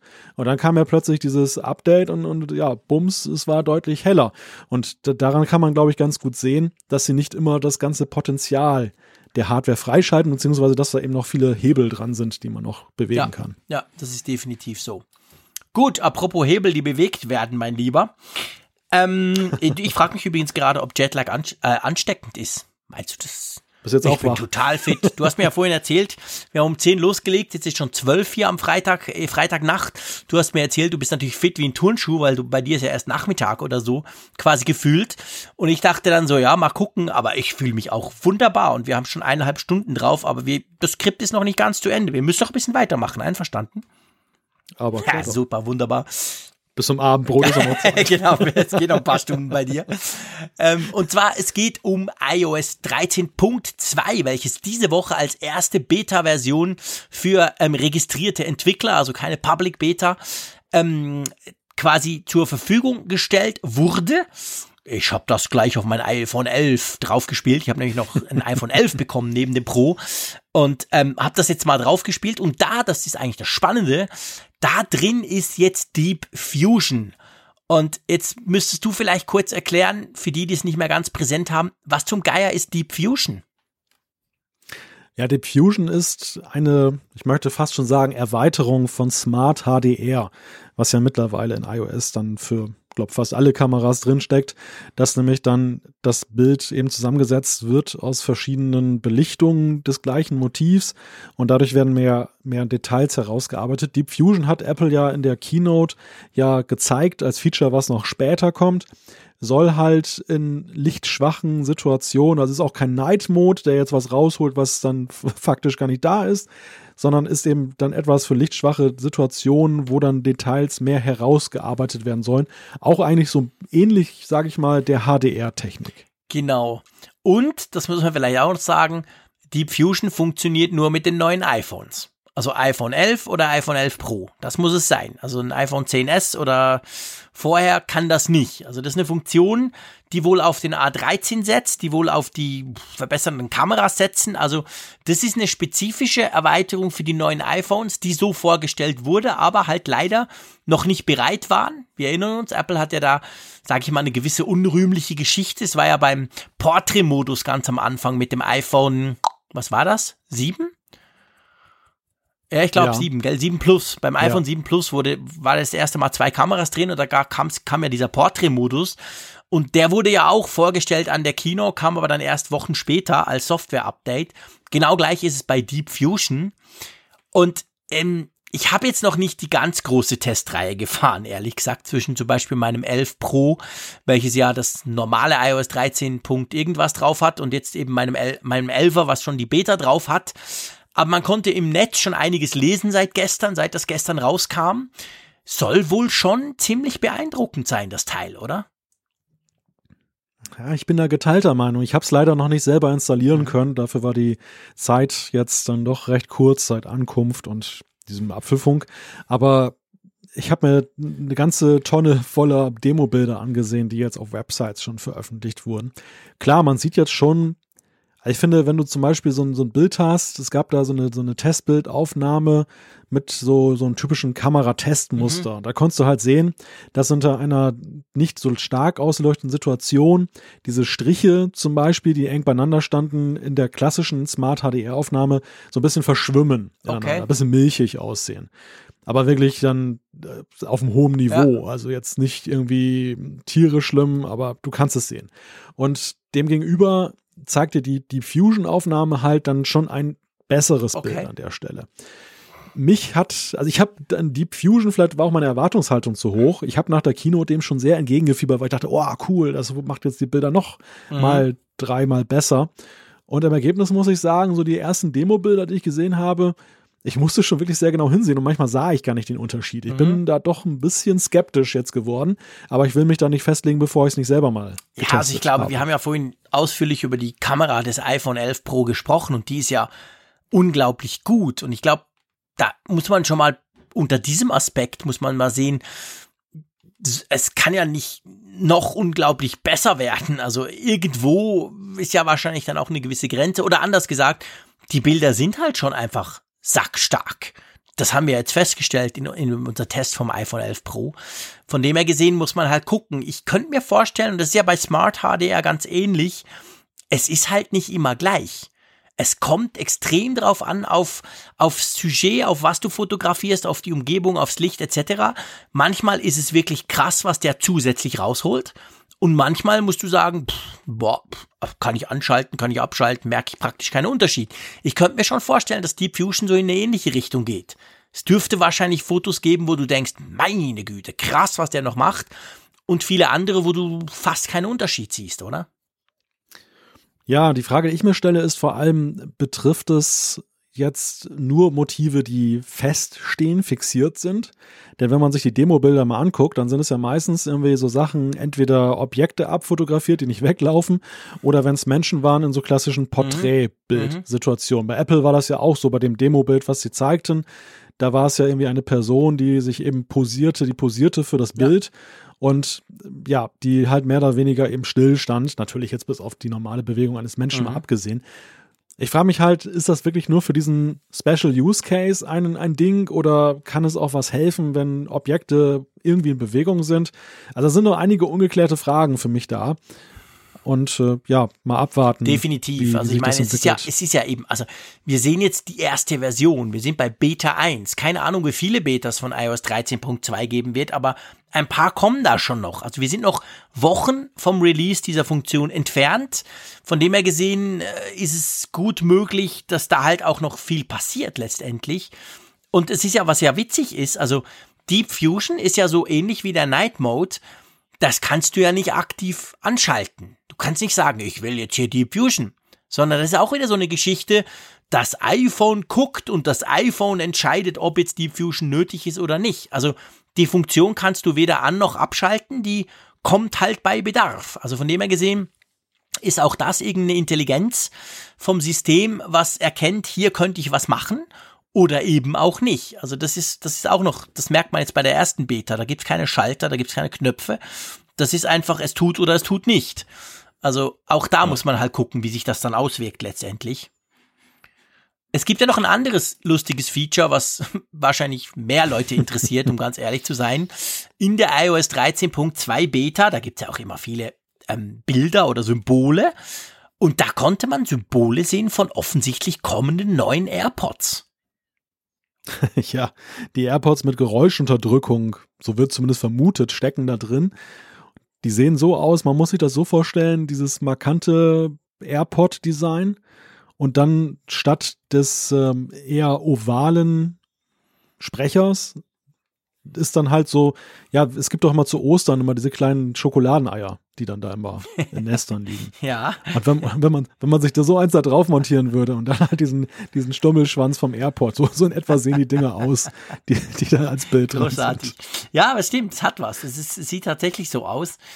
Ähm, ja, eigentlich, ja, witzig. Es ist, es ist dann mehr so, es geht mehr so ein bisschen Richtung in ihr nicht komplett in ihr, also zumindest das Bild, aber so in diese Richtung.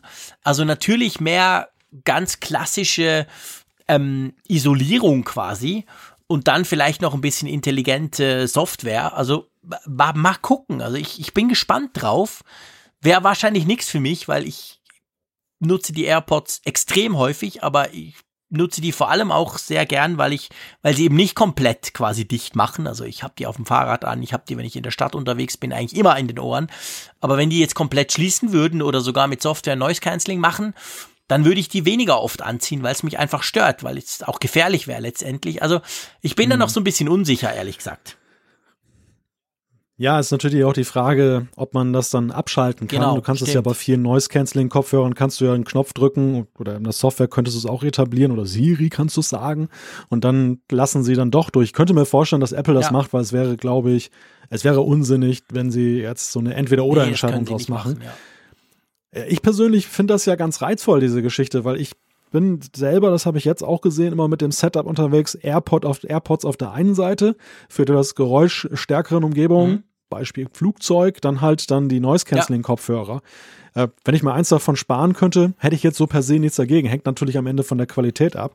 Ich möchte noch kurz sagen zum Thema AirPods. Also es ist jetzt Opas Anekdotenabend hier, aber ich habe tatsächlich beobachtet in den USA, die AirPods haben noch eine weitaus höhere Verbreitung als selbst in deutschen Großstädten. Das ist wirklich auffallend. Jeder trägt die Dinger mhm. da. Das ist unglaublich. Also Apple hat ja bei den Umsatzzahlen so eine riesige ja, Variables mhm. in, Explosion erlebt und da sind ja auch die, die AirPods dann mit drin.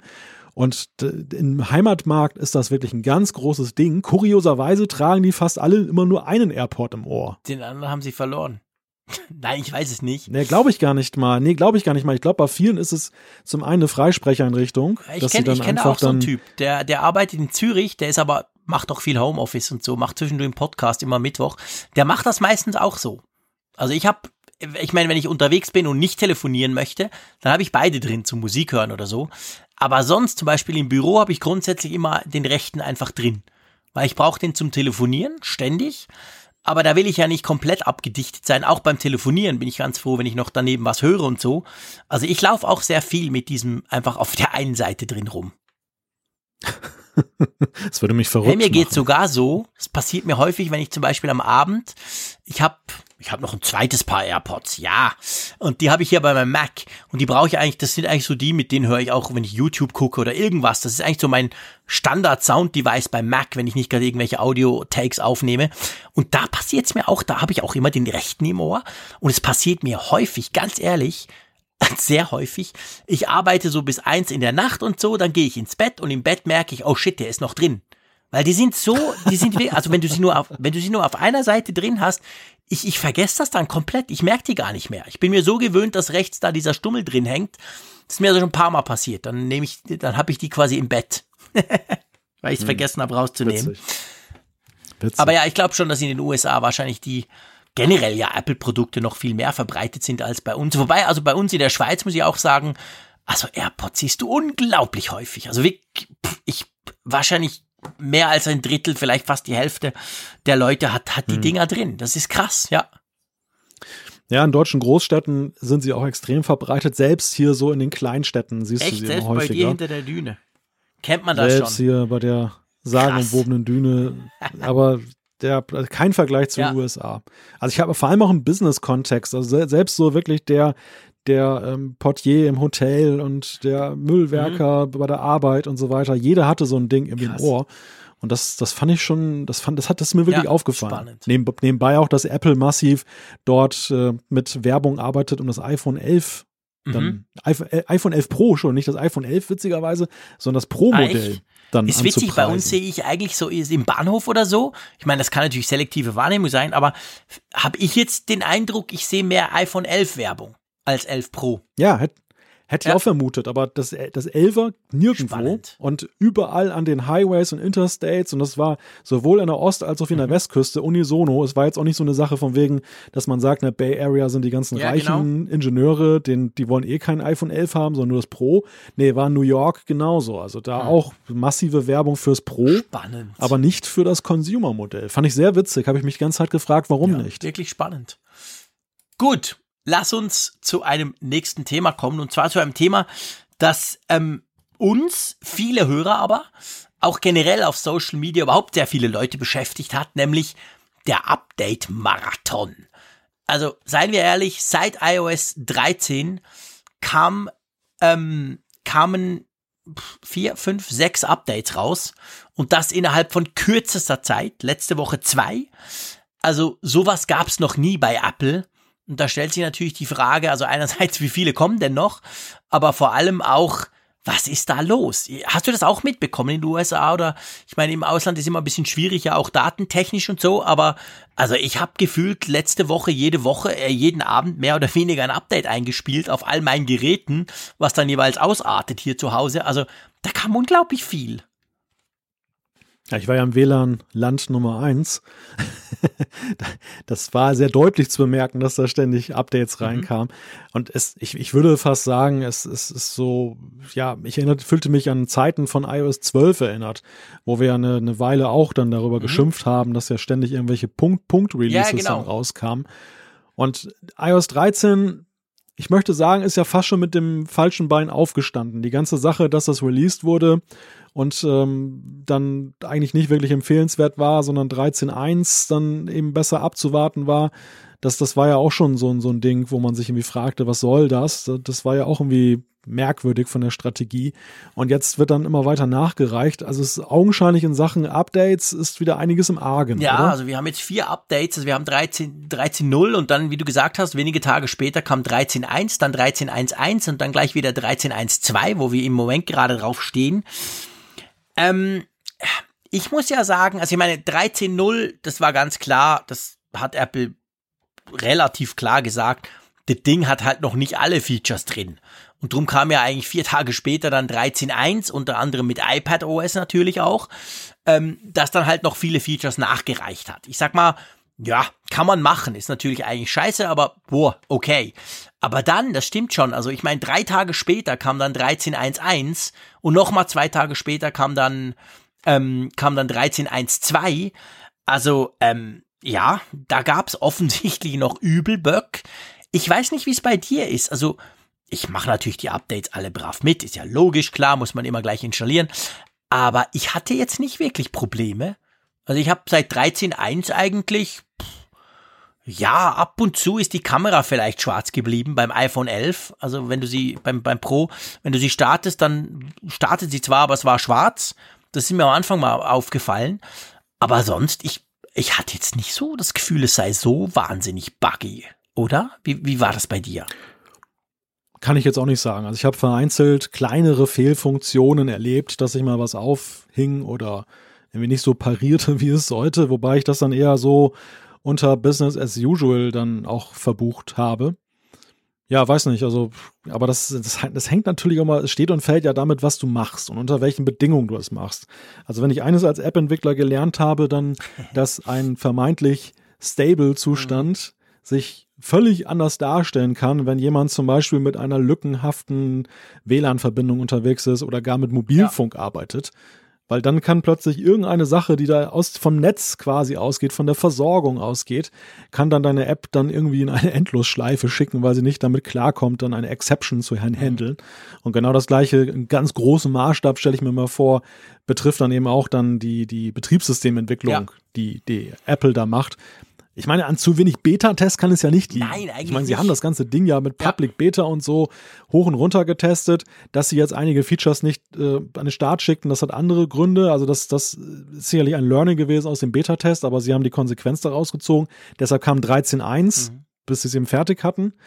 Kurioserweise vier Tage später, aber ich glaube, sie mussten einfach 13.0 raushauen, auch eben für den Starttermin der ja, iPhones klar. und wahrscheinlich, weil Funktionen da sein mussten, um den Datenstand von einem aufs andere Gerät dann eben zu genau. hieven. Ja, genau. Vermute ich Weil jetzt die mal, neuen dass iPhones das dahinter kamen halt steckte. nur mal mit iOS 13.0 raus und die kamen am Freitag raus. Da musste eigentlich iOS 13.0 auch draußen sein, auch wenn man wusste, am Dienstag kommt dann 13.1 schon. Also das war halt, das war tatsächlich schon eine sehr spezielle Situation, die wir so noch nie hatten und vor allem beim iPad hattest du ja 13.0 gar nicht, das gab's gar nicht. Also du, du hattest am Freitag keine entsprechende iPad-Version. Du musstest bis iPad OS warten, was 3, iOS 13.1 entspricht. Also das war schon ein merkwürdiger Start. Und seit da sind halt Bugfixes mit Akkus, die schnell leer werden, irgendwie Backups, die nicht funktioniert haben. Siri hat bei vielen nicht funktioniert, die Spracherkennung gab irgendwie Fehler. Ist mir gar nicht aufgefallen, wäre komisch eigentlich. Und ähm, also es gab schon, gab schon natürlich einiges und ich glaube halt auch, das war ja auch in der Zeit, gab es ja so die ein oder andere Sicherheitslücke auch die rauskam, auch gerade bei Apple. Also ja. ich glaube schon, dass ja. das ein oder andere Update wahrscheinlich gerade da auch den Fokus gelegt hat. Jailbreaks, Flicken, Schließen etc. Also das war einfach alles extrem schnell. Das kann man natürlich negativ sehen, so nach dem Motto, hey, aber jetzt lade ich mir da drei Gigabyte runter in vier Tagen. Aber eigentlich ist es positiv, wenn Apple so schnell reagiert. Ja, ich also glaube, viel schöner dass es so auffällt. Keine Frage. Aber ja, gut, das ist natürlich Traum Genau. und Wirklichkeit, aber ich, ich, ich glaube einfach, dass diese, dieses Störgefühl, was manche haben, einfach daher resultiert, dass es Apple sonst so gut macht. Dass sie eben nicht in einer Tour Patches nachliefern, sondern eigentlich ja dann die ganzen Sachen sammeln Mhm. immer Ja. in den Updates, die ja sonst normalerweise, wenn man sich die Gesamtgeschichte von iOS mal anguckt, ja wirklich in größeren Abständen zueinander kommen. Und dann ist jede Häufung von Updates dann natürlich mal gleich so ein ein Störgefühl, weil es bedeutet ja immer Off-Time. Es bedeutet ja immer, dass dein Gerät, selbst wenn du automatisch das laufen lässt, ja eben für eine Weile nicht zur Verfügung steht und meistens ja im Beisein des Nutzers. Also deshalb ist das, glaube ich, so ein Thema, was dann eben dann gleich sauer aufstößt. Also ganz ehrlich gesagt, ich kann das nicht nachvollziehen. Muss ich wirklich, ich, ich gebe mir ja Mühe, immer die verschiedensten Standpunkte irgendwie zumindest gedanklich durchzuarbeiten, dass ich es vielleicht verstehen kann. Aber das, ich muss dir ganz ehrlich sagen, das kann ich nicht nachvollziehen. Ich kann nicht nachvollziehen, wie ein Backup, äh, wie ein, sorry, Updates stören können. Ich sehe das immer so, hey, es läuft danach besser und vielleicht kommt ja ein neues Feature, geil. Und das andere, also ihr wisst, ich bin ein iPhone-Streichler, der das 24 von 24 Stunden am Tag gerne tut. Aber auch ich verzichte mal schnell eine Viertelstunde drauf, wenn so ein Update durchläuft. Also, sorry, das muss doch wohl noch möglich sein, oder? Ja, ich glaube aber, dass, dass viele Update-Muffel sind. Wir haben es ja Ja, immer wieder festgestellt, sie. ja auch am, am Beispiel der klassischen App. Und das ist, glaube ich, da, du, du bist ein Geek, du bist ein Nerd, du willst Veränderung. Du, du, du sehnst dich herbei. Eigentlich ist es für dich unerträglich, wenn ja, kein Update kommt. genau, total langweilig. Und die Gegenseite sind halt Menschen, die halt, die richten irgendwann mal was ein und dann wollen sie es eingerichtet haben. Und es ist immer noch diese Denke da, bitte verändere es nicht. Ja, aber es sind die gleichen, Weil die dann jammern, wenn die Kamera nicht startet. Ja, klar. Ich meine, dass sie, dass sie nicht, dass sie widersprüchlich sind, das ist ja nicht ausgeschlossen dadurch, dass sie eben, dass sie ja einerseits perfekte, die kommen ja eher vom Standpunkt her, es muss von Anfang an perfekt sein und nicht, es darf noch reifen. Die, ja, ja. wie gesagt, die wollen keine, die wollen keine Veränderung haben, weil Veränderung ist böse. Veränderung macht was kaputt. Ohne jetzt, jetzt jemanden da jetzt dann äh, was Schlechtes zu wollen. Aber ich glaube, das ist einfach so die Motivationslage. Und ähm, ich sehe das halt immer wieder, dass, dass viele Leute einfach sagen, ich habe gar keinen Bock zu updaten. Ja. Ich will das nicht. Ich will mich nicht mit dem Gerät beschäftigen. Ich will mich nicht damit auseinandersetzen, was hat sich geändert. Und vor allem auch immer die Angst, hat sich vielleicht was geändert, wo ich jetzt nochmal nachjustieren muss. Und ich verstehe doch so wenig mhm. davon. Ja. Und das, und ich glaube, das ist eine Nutzerschicht, die da dann in, in, im Kontext dieser ganzen Punkt-Releases dann der auch der Auslöser der Kritik ist, weil sie einfach sagen, was soll ja. denn das? Apple. Nervst mich in Aber einer Woche mit halt so vielen nicht Updates. Im Zeitalter, wo es keine Updates gebraucht hat. Die Zeiten sind halt nun mal einfach vorbei. Punkt. Wir leben heute im Zeitalter, wo deine Waschmaschine ein Update kriegt. Weil sie sonst vom chinesischen ja. Hacker übernommen wird, der guckt, dass deine Wäsche, dass dir deine Wäsche um die Ohren fliegt. Also es ist halt einfach so. Ich weiß auf die Frage jetzt auch kein Patentrezept. Ich kann jetzt auch nicht sagen, äh, man, man müsste es nur so nee, und so machen gibt, und dann ist es, es gut. Kein, Aber ich, ich, ich glaube, unter, unter diesem, diesem Aspekt der digitalen Gesellschaft, in die wir zunehmend da hineinwachsen, ist es in der Tat halt so eine Fragestellung. Ja. Ähm, ja, wie damit umgehen. Also ich glaube halt, man macht es sich leicht, wenn man sagt, ey, face it, gewöhnt euch gefälligst dran. Ähm, ich glaube, dass es halt ein Punkt ist, aber ich weiß auch nicht, wie man es eleganter lösen könnte. Vielleicht, dass solche Sachen, ja, wenn sie minimal invasiv sind, vielleicht hintergründiger stattfinden, dass die Leute es gar nicht merken, dass da was geupdatet wurde. Weil es ist ja schon ein Unterschied. Ich meine, es ist ein Unterschied, ob du jetzt ja iOS 13 als Upgrade, sage ich mal, auflädst, wo sich vieles verändert, wo dein User Interface ja, an mancher Stelle nicht mehr so aussieht wie vorher. Da finde ich, ist es eine, muss es eine aktive Nutzerentscheidung sein, das zu wollen. Drehen ja alle durch, klar dann, dann laufen die Support-Telefone über. Andererseits bei reinen, bei reinen Patches, wo es wirklich um die Sicherheit der Nutzer geht, wo eigentlich ja gar keine Diskussion sinnvoll ist, ob das jetzt sinnvoll, ob man das installieren sollte oder nicht, sondern es geht, es geht ja um deine Sicherheit.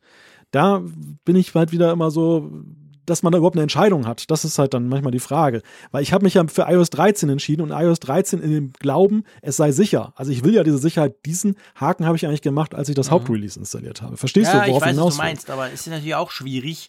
Also jetzt mal technisch auf der einen Seite, auf der anderen Seite, wie machst du das dann? Du spielst das dann drauf und dann, wenn er, wenn er pennt, der Update-Muffel, machst du schnell einen Neustart dann motzt er am Morgen, hey, ich musste meinen Code wieder eingeben, was ist denn da los? Also ich glaube, das ist sehr schwierig, ja. da was zu erreichen, ohne dass es wirklich merkt oder sich nervt. Ja. Aber klar, also ich, ich bin bei dir, man könnte es wahrscheinlich vernünftiger lösen, als dass du da diesem Balken zuguckst, eine Viertelstunde lang, wie er vor sich hinraffelt. Das ist sicher so. Irgendwie müsste das, so wie bei den Apps zum Beispiel. Ich meine, da merkst du jetzt eigentlich mit iOS 13 gar nichts mehr der tut einfach ja. und das funktioniert tatsächlich auch gut. Ich habe es bei meiner Frau überprüft.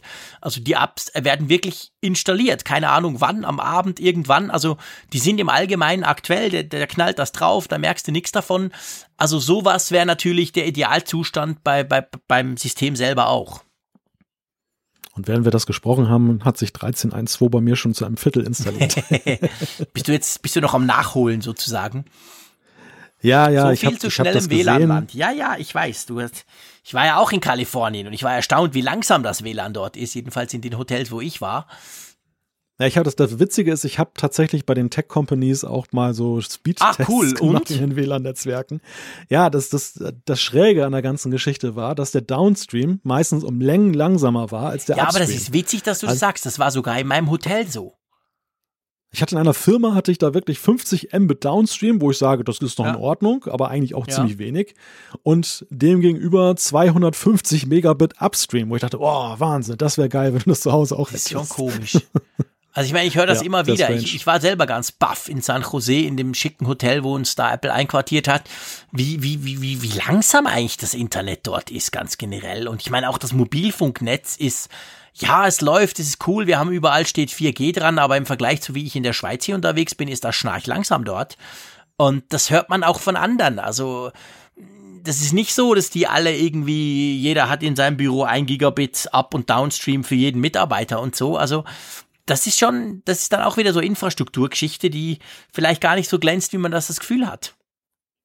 Nein, überhaupt nicht. Also ich habe hier an der Nordsee, habe ich hier viel besseres ja. Internet als da im Silicon Absolut. Valley die ganze ja, würde Zeit. Ja, unterstreichen. Geht mir auch so, genau. Massiv besser. Ja. Ja. Deshalb, deshalb mache ich auch weiterhin den Apfelfunk von hier aus. das nicht möchte aus, ich dir geraten haben. aus Möchte ich dir geraten haben, mein Lieber. Wieso hast du schlechte Erfahrungen gemacht mit Boah, Zeitverschiebung? ich weiß jetzt gerade nicht, was du meinst. Ja, ja, genau, da, da war doch was.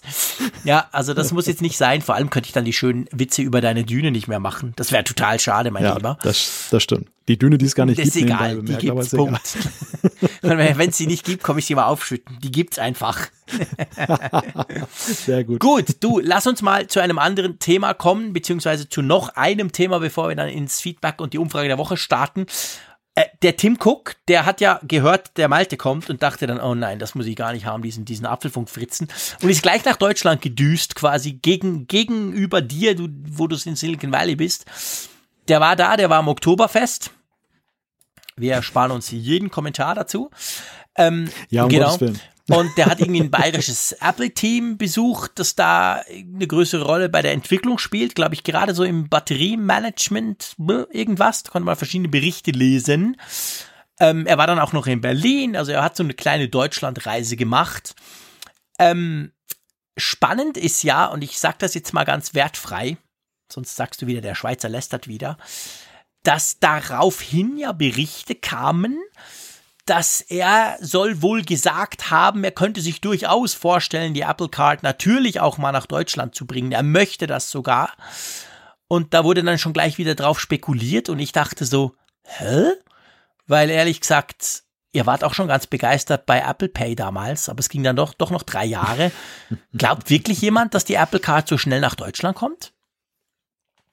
Also wenn man sich den Wortlaut des Interviews, das er der Bild-Zeitung gegeben hat, mal genauer anguckt, dann stellt man fest, naja, der Scoop, der da jetzt da lanciert wurde, keiner.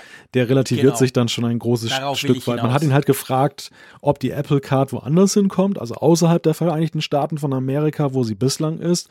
Und seine Antwort war, es soll ein Produkt sein, das Apple überall anbietet. Das ist natürlich ein weiter Begriff. Und ja, Tim Cook hat dann wohl noch nachgeschoben, ähm, oder er hat erstmal nachgeschoben, dass es ja ein riesiges Problem sei, eben, dass man Land für Land, Stichwort Apple Pay, gucken müsse, dass dann eben unterschiedliche Banken und Vorschriften da sind, dass man dieses Produkt Apple Card auch einführen kann. Und dann hat er nochmal nachgeschoben, aber wir wollen damit auch nach Deutschland kommen. Womit, wobei ich schon sage, allein das Aber, das Aber Ja. ist doch schon ein, ein deutliches Zeichen, dass es eigentlich nicht nach Deutschland Ja, kommt, weil oder? es so schwierig ist und so lange dauert und überhaupt. Und abgesehen Ja. davon, ihr zahlt doch sowieso nur bar und so.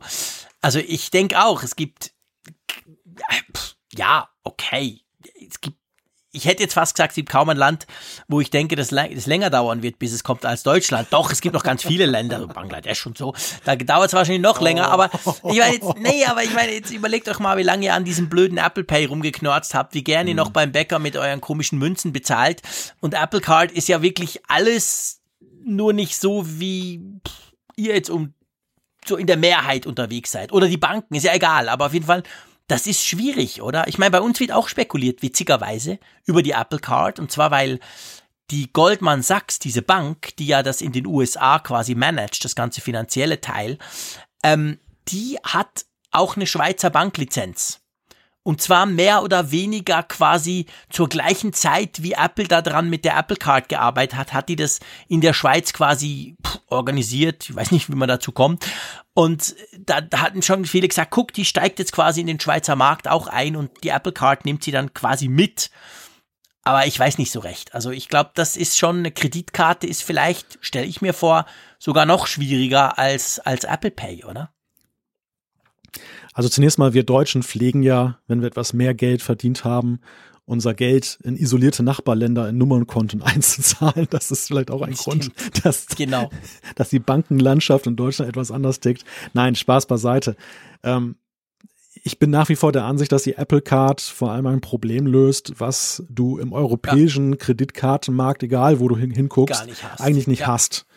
Und wir haben das ja damals bei der Besprechung der Apple Card, finde ich, sehr klar herausgearbeitet. Es geht halt um die Frage, wie du digital damit arbeitest, dass überhaupt die Zahlungsmittel in den USA noch ein bisschen rückständiger sind gegenüber unseren und vor allem diese Sache mit den Zinsen und was da alles so läuft. Das, das wurde in den USA eben als großer Vorteil empfunden. Ich glaube, hierzulande macht es einen Marktstart wirklich schwierig, weil außer Apple-Enthusiasten ist, glaube ich, hier wenig Energie im Markt, dann diese Karte unbedingt haben zu wollen. Mhm. Und das sehe ich nach wie vor so. Ja, ja, Ja, genau. Also ich glaube, natürlich sagt der Tim Cook, hey, ich will das überall haben.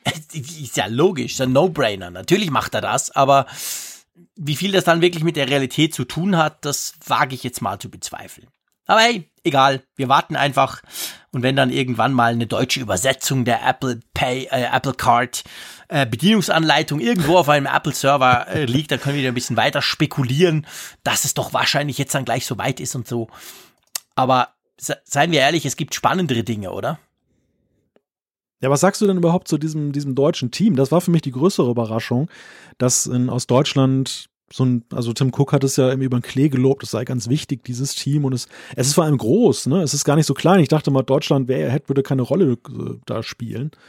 Das hat mich, das hat mich eigentlich eher überrascht als diese Deutschlandkarte. Es ist lustig, es hat mich überhaupt nicht überrascht. Ich, ich, ich, ich ging irgendwie selbstverständlich davon aus, dass Apple auch in Deutschland Entwickler hat. Und ich meine, es gibt ja smarte Leute bei euch, euer Ingenieurswesen, Wissen, euer Ruf ist Weltklasse. Also warum denn nicht? Also, lo, also klar, Apple ist ja nicht nur Kalifornien. Also ehrlich gesagt hat mich das überhaupt nicht überrascht. Ja, witzig. wirklich witzig, ja, weil ich, ich habe auch in den deutschen Medien so gelesen, wow, hey, geil, Apple hat da bei uns und so. Und ich dachte so, ja, äh, Freunde, die haben irgendwie vor zwei oder drei Jahren haben die eine Firma gekauft bei euch. Das ist, glaube ich, jetzt genau diese Firma, die jetzt da integriert ist. Und ja, ähm, ja. Also, ja, klar. Also, irgendwie, ja, ich weiß nicht, es hat mich irgendwie überhaupt nicht über erstaunt. Ja, vielleicht, vielleicht, weil ihr, ihr Schweizer da auch erfolgsverwöhnter seid. Zum Beispiel Google ist ja bei euch auch groß ansässig. Ja, ja, klar. Vielleicht, doch ja. Auch. Und also aus, nach, meiner, nach meinem Gefühl, aber auch das mag täuschen. Es ist in Deutschland eher so, ja, es werden Firmen und gute Ideen gerne mhm. gekauft von Tech-Konzernen aus dem Ausland, aber in der Regel eigentlich, um dann das Know-how abzusaugen und mhm. möglicherweise das Personal und dann zu integrieren im das, Stammland, wo halt die Entwicklung ist. Das hat er ist. ja in dem Interview, da wurde er ganz konkret ja drauf angesprochen und da hat er ja gesagt, das sei nicht ihre äh, quasi ihr Vorgehen, sondern sie wollen die Leute, wenn möglich, eigentlich dort belassen und hat er, glaube ich, sogar ja. so eine Bemerkung gemacht, so nach dem Motto, ja, du kannst ja nicht jeden einfach so nach dem Motto, hey, du bist zwar ein geiler Programmierer, aber du kommst jetzt nach Cupertino. Also, das ja. wurde ja tatsächlich erwähnt. Und das fand ich auch spannend, in der Tat, da gebe ich dir recht. Also, dass man das so handhabt. Ja, aber ich stehe nämlich noch sehr unter dem Eindruck, auch jetzt der Reise mit der Frage, wo wir auch dann mit Tech-Konzernen drüber gesprochen haben, ja, mit der Frage, wo sitzt die Entwicklung und wie ist das mit Außenstandorten? Und da war halt auch so unisono das Echo, ja, Außenstandorte sind einerseits schön, sie bereichern das, weil auch ja so ein bisschen sag ich mal, Kultur von außen mehr reinkommt. Und was du gerade sagtest, auch die Frage Fachkräftegewinnung ist das ganz große Thema da unten, ja, oder da drüben im Bay mhm. Area, dass, dass denen die Fachkräfte ja, genau. da ausgehen und das ist ein großes Hauen und Stechen um Experten. Mhm. Und wenn man natürlich sagt, okay, im Ingenieursland Deutschland oder in der Schweiz oder Österreich oder sonst wo auf der Welt, da gibt es halt die Ingenieure, die wollen aber nicht so gerne nach Amerika auswandern, dann könnte man ja mit Außenstandorten das mhm. machen. Das Problem ist allerdings halt nur in den, in den Teams, erstmal die Reiserei, weil ganz ohne geht es ja auch nicht, und natürlich die Zeitzonenverschiebung. Das heißt, du hast, nehmen wir jetzt mal Bay Area und Deutschland, neun Stunden Zeitverschiebung. Das Zeitfenster miteinander zu kommunizieren ist recht schmal. Ja, ja, das ist schwierig. Ja, das ist definitiv so. Das haben wir ja beide jetzt, jetzt gerade erlebt. Also diese neun Stunden sind ein echtes Problem, da gebe ich dir recht. Ähm, ja, also eigentlich umso umso schöner oder umso besser jetzt bei diesem konkreten Fall. Wir wissen natürlich nicht, wir können nicht sagen, Apple macht das generell so, aber ist ja eigentlich, dass das Apple jetzt in dem Fall so macht, dass dieses Team quasi offensichtlich wohl zusammenblieb, dass sogar zusätzliche Leute angestellt werden sollen oder schon wurden. Ähm, also, dass man da konkret auch ausbaut und einfach diese, diese Leistung sozusagen in Deutschland machen lässt. Genau, ja, super. Super, super coole Sache, genau. Also, dann ähm, lass uns mal zur Umfrage der Woche kommen, die ja jetzt doch auch schon eine Weile lief, sage ich mal, durch unsere leichte Verspätung oder unser Verschieben. Wir haben letzte Woche gefragt, es ging um iOS 13, wir haben ja iOS 13 sozusagen unseren Testbericht veröffentlicht oder beziehungsweise erklärt. Und da haben wir natürlich dann dazu gefragt, und zwar ging es darum, wie findest du denn die Verbesserungen in iOS 13? So lautet die Frage. Und ich glaube, man kann mal wieder sagen, es ist wieder mal ein super deutliches Resultat, oder? Ja, 2031 Teilnehmer haben sich beteiligt und das Ergebnis ist gut mit 46,1 Prozent und sehr gut mit 34,3 Prozent.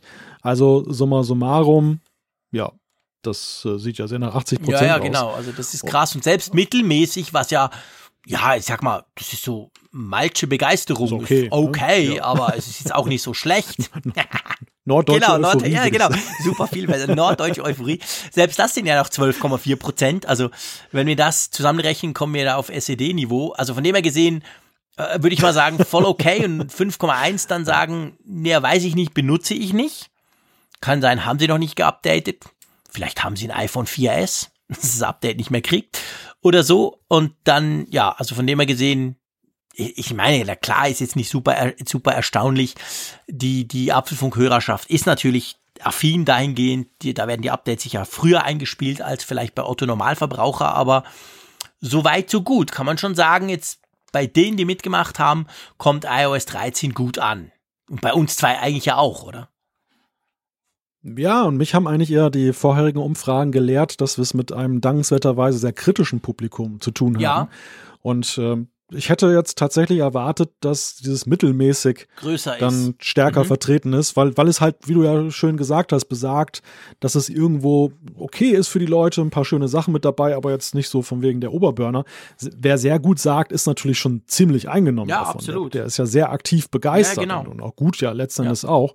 Also das äh, hat mich in der Deutlichkeit dann doch überrascht, dass das so positiv ausgefallen ist, aber deckt sich ja doch auch so mit der Gefühlslage nach dieser ja, damaligen WWDC. Ja, absolut. Also das, das ist eigentlich, zeigt dann, okay, es kommt gut an, die Ideen, also diese, diese neuen Funktionalitäten treffen wohl einen gewissen Nerv, ähm, dass es halt passt. Wir haben eine neue Frage. Genau. Geht auch in Richtung Software. Stimmt. Und zwar die Frage, wie viel versprichst du dir von Deep Fusion? Das ist natürlich jetzt eine Frage, die ja, sich natürlich an diejenigen richtet, die überhaupt die Möglichkeit haben, das zu tun. Oder aber auch, wenn ihr sagt, ich äh, über, überlege mir ein entsprechendes Gerät zu kaufen, das es kann in, nä nä näherer Zukunft. Also auch dann könnt ihr ja die Frage beantworten. Insofern glaube ich, der Rahmen ist schon ein bisschen größer und da gibt es die Genau, es Antwortoptionen. gibt viel, also ihr versprecht euch viel davon, wenig. Oder dann interessiert mich nicht oder besitze kein entsprechendes Gerät, weil wenn ihr natürlich sagt, hey, ich habe ein iPhone 10s, bin damit super zufrieden, was absolut sinnvoll ist, ist ja ein geiles Gerät, dann kann man durchaus sagen, ja, ich habe ja kein Gerät, also von dem her gesehen, ich krieg ja Deep Fusion nicht, weil Deep Fusion ja nur in den neuen iPhones dann stecken soll. Von dem her mal nicht so viele Auswahlmöglichkeiten, mal gucken, was ihr davon haltet. So, wir machen noch ein paar Zuschriften. Vielleicht nicht mehr episch viel, aber ein paar machen wir auf jeden Fall noch. Ist ja wieder eine längere Sendung geworden. Hatten wir eigentlich gar nicht so geplant, oder? Ja, meistens, wenn wir das nicht planen, Gut, dann was heißt schon, wir das ja planen auch. sowieso nie. Wir legen einfach los. Genau. Planung, Planung gibt's beim Apfelfunk nicht, aber das ist auch nicht nötig. Wir, wir legen einfach los und wir haben uns einfach halt schon, ihr müsst euch das ja so vorstellen, ihr wusstet ja, die letzte Folge, die war ja vorproduziert. Und die war ja bevor Malte in die USA ging, vorproduziert. Das heißt, wir haben An einem Freitag. Genau, an einem. Freitag. Also heute vor zwei Wochen haben wir das letzte Mal zusammen gepodcastet. Und das ist natürlich extrem lang. Da muss man schon ein bisschen länger quasseln dann, wenn man sich endlich mal wieder ein Ja. Mikro hat. Da hat sich Hat was sich was aufgestaut. ganz genau. Da müsst ihr jetzt drunter leiden, liebe Hörerinnen und Hörer. Ähm, lasst uns gleich ins Feedback gehen. Und zwar fangen wir gleich mal an mit dem Holger. Oh, das ist wieder ein Feedback. Hoffentlich diskutieren wir nicht zu lange, lieber Malte. Da geht's um den Namen Pro. Wir haben einige Zuschriften zu dem Thema bekommen. Wir haben überhaupt extrem viele Zuschriften bekommen zu fast allen Themen in den letzten paar Wochen. Da er schreibt, das iPhone 11 Pro hat den Namen Pro verdient, weil es sich unter anderem an Journalisten richtet, die damit zum Beispiel kleinere Film- und Fotoreportagen machen können, wobei ja auch Film- bzw. Fotobearbeitung auf dem iPhone direkt gemacht werden kann. Für Instagramer, Influencer bzw. YouTuber gilt natürlich das Gleiche. Auch die Demo mit der Video-App, also parallele Videoaufnahmen aller drei Linsen, fand ich in diesem Zusammenhang sehr überzeugend. Richtig Pro wäre natürlich ein USB-Typ-C-Anschluss gewesen, aber auch so hat das iPhone den Zusatz Pro durchaus verdient. Und ich sage nichts dazu. Nein, ich, ich finde, wir können das auch ruhig mal so genau, ich stehen lasse es lassen. einfach mal so stehen. Ist super. Danke vielmals, Holger, für dieses Feedback. Magst du mal das nächste nehmen? Ja, soll ich zum gleichen Thema oder Ja, mach ein anderes Thema. Ja, genau. Wir wollen das mit dem Pro und dieser No-Comment-Sektion Genau. jetzt nicht dann Aber ich habe ein schönes Thema gefunden, das ist ganz aktuell reingekommen und trifft ja auch so ein bisschen den Tenor dieser Folge. Es geht um das Thema Reisefieber. Mhm. Da hat uns der Dirk geschrieben mit einer Frage an uns beide. Mich würde mal interessieren, wie ihr auf euren Reisen, von denen ihr berichtet, insbesondere in die USA, mit den Daten der Sicherheit eurer Geräte umgeht. Seid ihr da irgendwie darauf vorbereitet, wenn der Grenzbeamte das Gerät geöffnet haben und einsehen will? Wir haben ja alle nichts zu verbergen, heißt es immer. Aber das stelle ich mir als einen sehr persönlichen Eingriff vor. Ich komme leider nicht in die Gelegenheit, von Apple eingeladen zu werden, aber ich würde wahrscheinlich beim Grenzübertritt zurückgesetzte Geräte mit mir führen. mein Gott, Dirk, bloß nicht. Ähm, ja, soll ich mal, soll ich mal die Frage aus meiner Warte beantworten? Ja, also, gerne. Ich meine, seien wir ehrlich, wir gehen geschäftlich dorthin, wir müssen arbeiten, wir müssen online sein, wir brauchen unsere Geräte. Das iPhone ist ja kein Spielzeug, sondern da mache ich sehr, sehr viel damit. Also wenn ich das zurücksetze, nützt mir nichts. Da kann ich auch gleich in der Schweiz lassen. Kann ich mein Nokia 3110 mitnehmen. Also von dem her gesehen, das würde nichts helfen. Ich gehe tatsächlich ganz normal dort rein, weil ehrlicherweise, ich bin doch jetzt schon einige Mal in den USA gewesen, allein in den letzten zwei Jahren viermal. Ähm, also beziehungsweise im letzten Jahr viermal, sorry, so muss man sagen. Ähm, äh, die, also diese Geschichten, die man immer wieder hört und dann, oh, und dann hier und so. Mir ist das jetzt nie passiert. Und ich bin auch nicht der Meinung, dass man da grundsätzlich immer darauf vorbereitet, weil jeden fünften trifft's und so. Aber wenn's passiert, ja, dann soll er mein iPhone halt angucken. Dann werde ich es ihm entsperren. Weil wenn ich's nicht mache, schickt er mich nach Hause. Dann fliege ich drei Stunden später wieder zurück, zwölf Stunden lang. Das will ich ja nicht. Also von dem her gesehen, ich mache da ehrlich gesagt nichts dran. Wie siehst du das? Hast du irgendwelche Daten gelöscht oder so? Also klar, ich habe meine 12.000 Pornos vorher noch gelöscht, aber nee, also Scherz beiseite. Ich, ich gehe einfach mit dem iPhone, das ich habe. Und mit den iPads und mit drei anderen iPhones und mit zwei Android-Smartphones. Ich habe immer relativ viel Technik dabei, wenn ich in die USA reise. Wie hast du das jetzt gemacht? Ich habe tatsächlich auch nichts daran gemacht, weil ich, ich hätte, wenn ich jetzt sensible Daten auf den Geräten hätte, die ich da mitnehme oder die in der Cloud liegen, auf die ich dann über die Geräte zugreifen kann, über den default eingestellten Zugriff, dann würde ich vorher dafür sorgen, dass die dann darüber nicht mehr zugreifbar sind. Also sie rausnehmen aus der Cloud, von den Geräten löschen. Dann würde ich da entsprechende Vorkehrungen treffen. Da ich das nicht habe, brauchte ich das nicht tun das hätte allenfalls meinen privaten Kram jetzt treffen können, den sie dann irgendwie einsehen. Klar, ich meine, keiner von uns will Nein, das letzten Endes. Aber auf der anderen Seite, ich meine, das, das, ist, das ist so ein bisschen das Problem mit den USA auch mittlerweile. Die, die wollen ja sowieso so viel von uns wissen und die nehmen unsere Fingerabdrücke und fotografieren uns. Also wenn man da anfängt mit, wo fängt man, wo, wo fängt das an und wo hört das auf, dann muss man eigentlich schon fast sagen, kann man ja, gar nicht mehr in dieses Land reingehen. Nicht, genau. Nee, weil alleine diese Esther-Geschichte, was du vorher da schon alles ja, angeben sollst und immer wieder und auch bei, wenn du die Einreise machst, dass du dann da noch mehrfach da deine, ja, deine jedes Mal. geben musst. Ich meine, ey, jedes Mal, in den letzten zwölf Monaten viermal drüben, jedes Mal alle vier Finger, also vier Finger rechts, vier Finger links, noch Foto. Da denke ich so, Freunde, ihr habt das alles schon. Ich habe mich jetzt nicht so krass verändert in den letzten drei Monaten oder so. Aber das ja. nehmen die natürlich jedes Mal, speichern die das wieder. Also worauf ich hinaus will ist, es gibt, es geht nicht um die Frage, habe ich eine kritische Einstellung zu den USA oder habe ich sie nicht, sondern es geht eigentlich um die Frage, will ich sie konsequent ausleben oder will ich das nicht? Weil wenn ich das konsequent mache, darf ich da gar nicht mehr einreisen. Das, ist, das so. ist, leider, so hart das ja, klingt, das aber so, so ist das. Dieses, dieses Land hat sich völlig nach außen abgeschottet, es ist behandelt erstmal jeden, der einreisen will, wie einen Verdächtigen, der sich rechtfertigen muss dafür, warum man da reingeht. Selbst wenn man als Tourist da mhm. ganz viel Geld reinträgt, das ist denen egal. Da wird man erstmal, wird man behandelt da, naja, ich möchte nicht sagen wie ein Krimineller, aber zumindest wie einer, der sich da rechtfertigen muss, dass er keiner ist. Und äh, das, das ist leider das Dilemma, was dem, dem man gegenübersteht. Wie gesagt, bei sensiblen Daten sollte man sicherlich dann da entsprechende Vorkehrungen treffen. Das sollte man aber nicht nur bei den USA, sondern auch erst recht, wenn man nach China ja, also und sonst wohin ich, ich unterwegs find, ist. Also die Einreise ist definitiv halt mit einer gewissen Unsicherheit verbunden. Das Gefühl ist nicht schön, erstens eine Dreiviertelstunde anzustehen, dann mit dem Officer dort zu quatschen.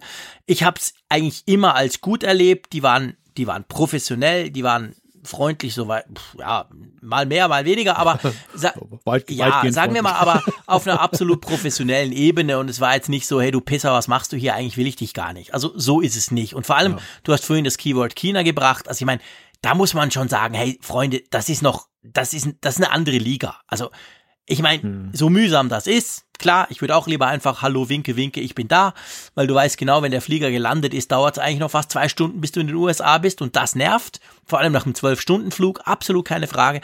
Aber, aber China ist, also ich meine, das Vergleich, das wird ja manchmal so verglichen und so. Ich meine, China ist natürlich ja. dann eine andere Liga, Freunde. Also ja, nicht nicht nur, nicht nur. Ich habe mit Kollegen noch drüber gesprochen, die auch als Auslandskorrespondentin mhm. gearbeitet haben.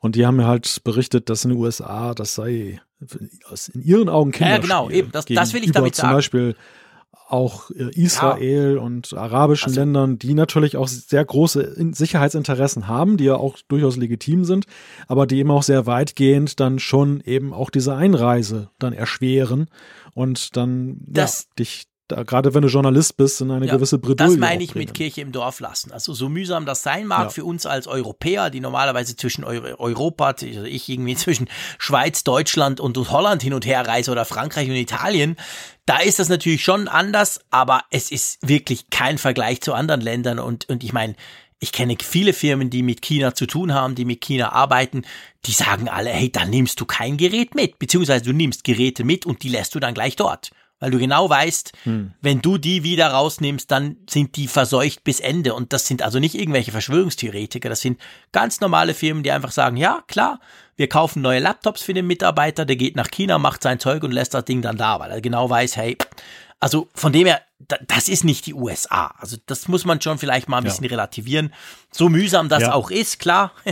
Aber ja, du, das kann jedes Land machen, wie es will. Und wenn dich das nervt, dann gehst du einfach nicht hin. Punkt. Da lobe ich es mir doch, wenn ich Woche für Woche per Skype rüberrufe. Ja, genau, da guckt kein Grenzbeamter drauf. Das, das funktioniert alles bestens, genau. Das, äh, wenigstens das, das klappt noch ganz genau. Ja, du, wollen wir mit dieser schon fast philosophischen ähm, Erklärung diesen Apfelfunk langsam beschließen? Ja, das war so ein Versuch, einen kleinen Rausschmeißer zu konstruieren. Ein sehr schöner Rausschmeißer, genau. Nee, also ich bin super froh, bist du wieder gut zurück aus dem Land, aus den USA.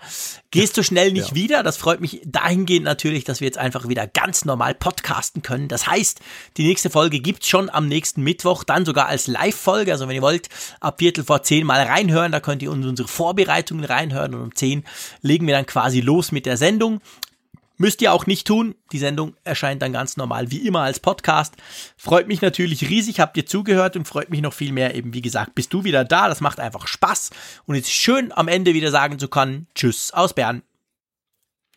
Ja, ich glaube, den Spaß hat man uns angemerkt. Bis zum nächsten Mal. Tschüss.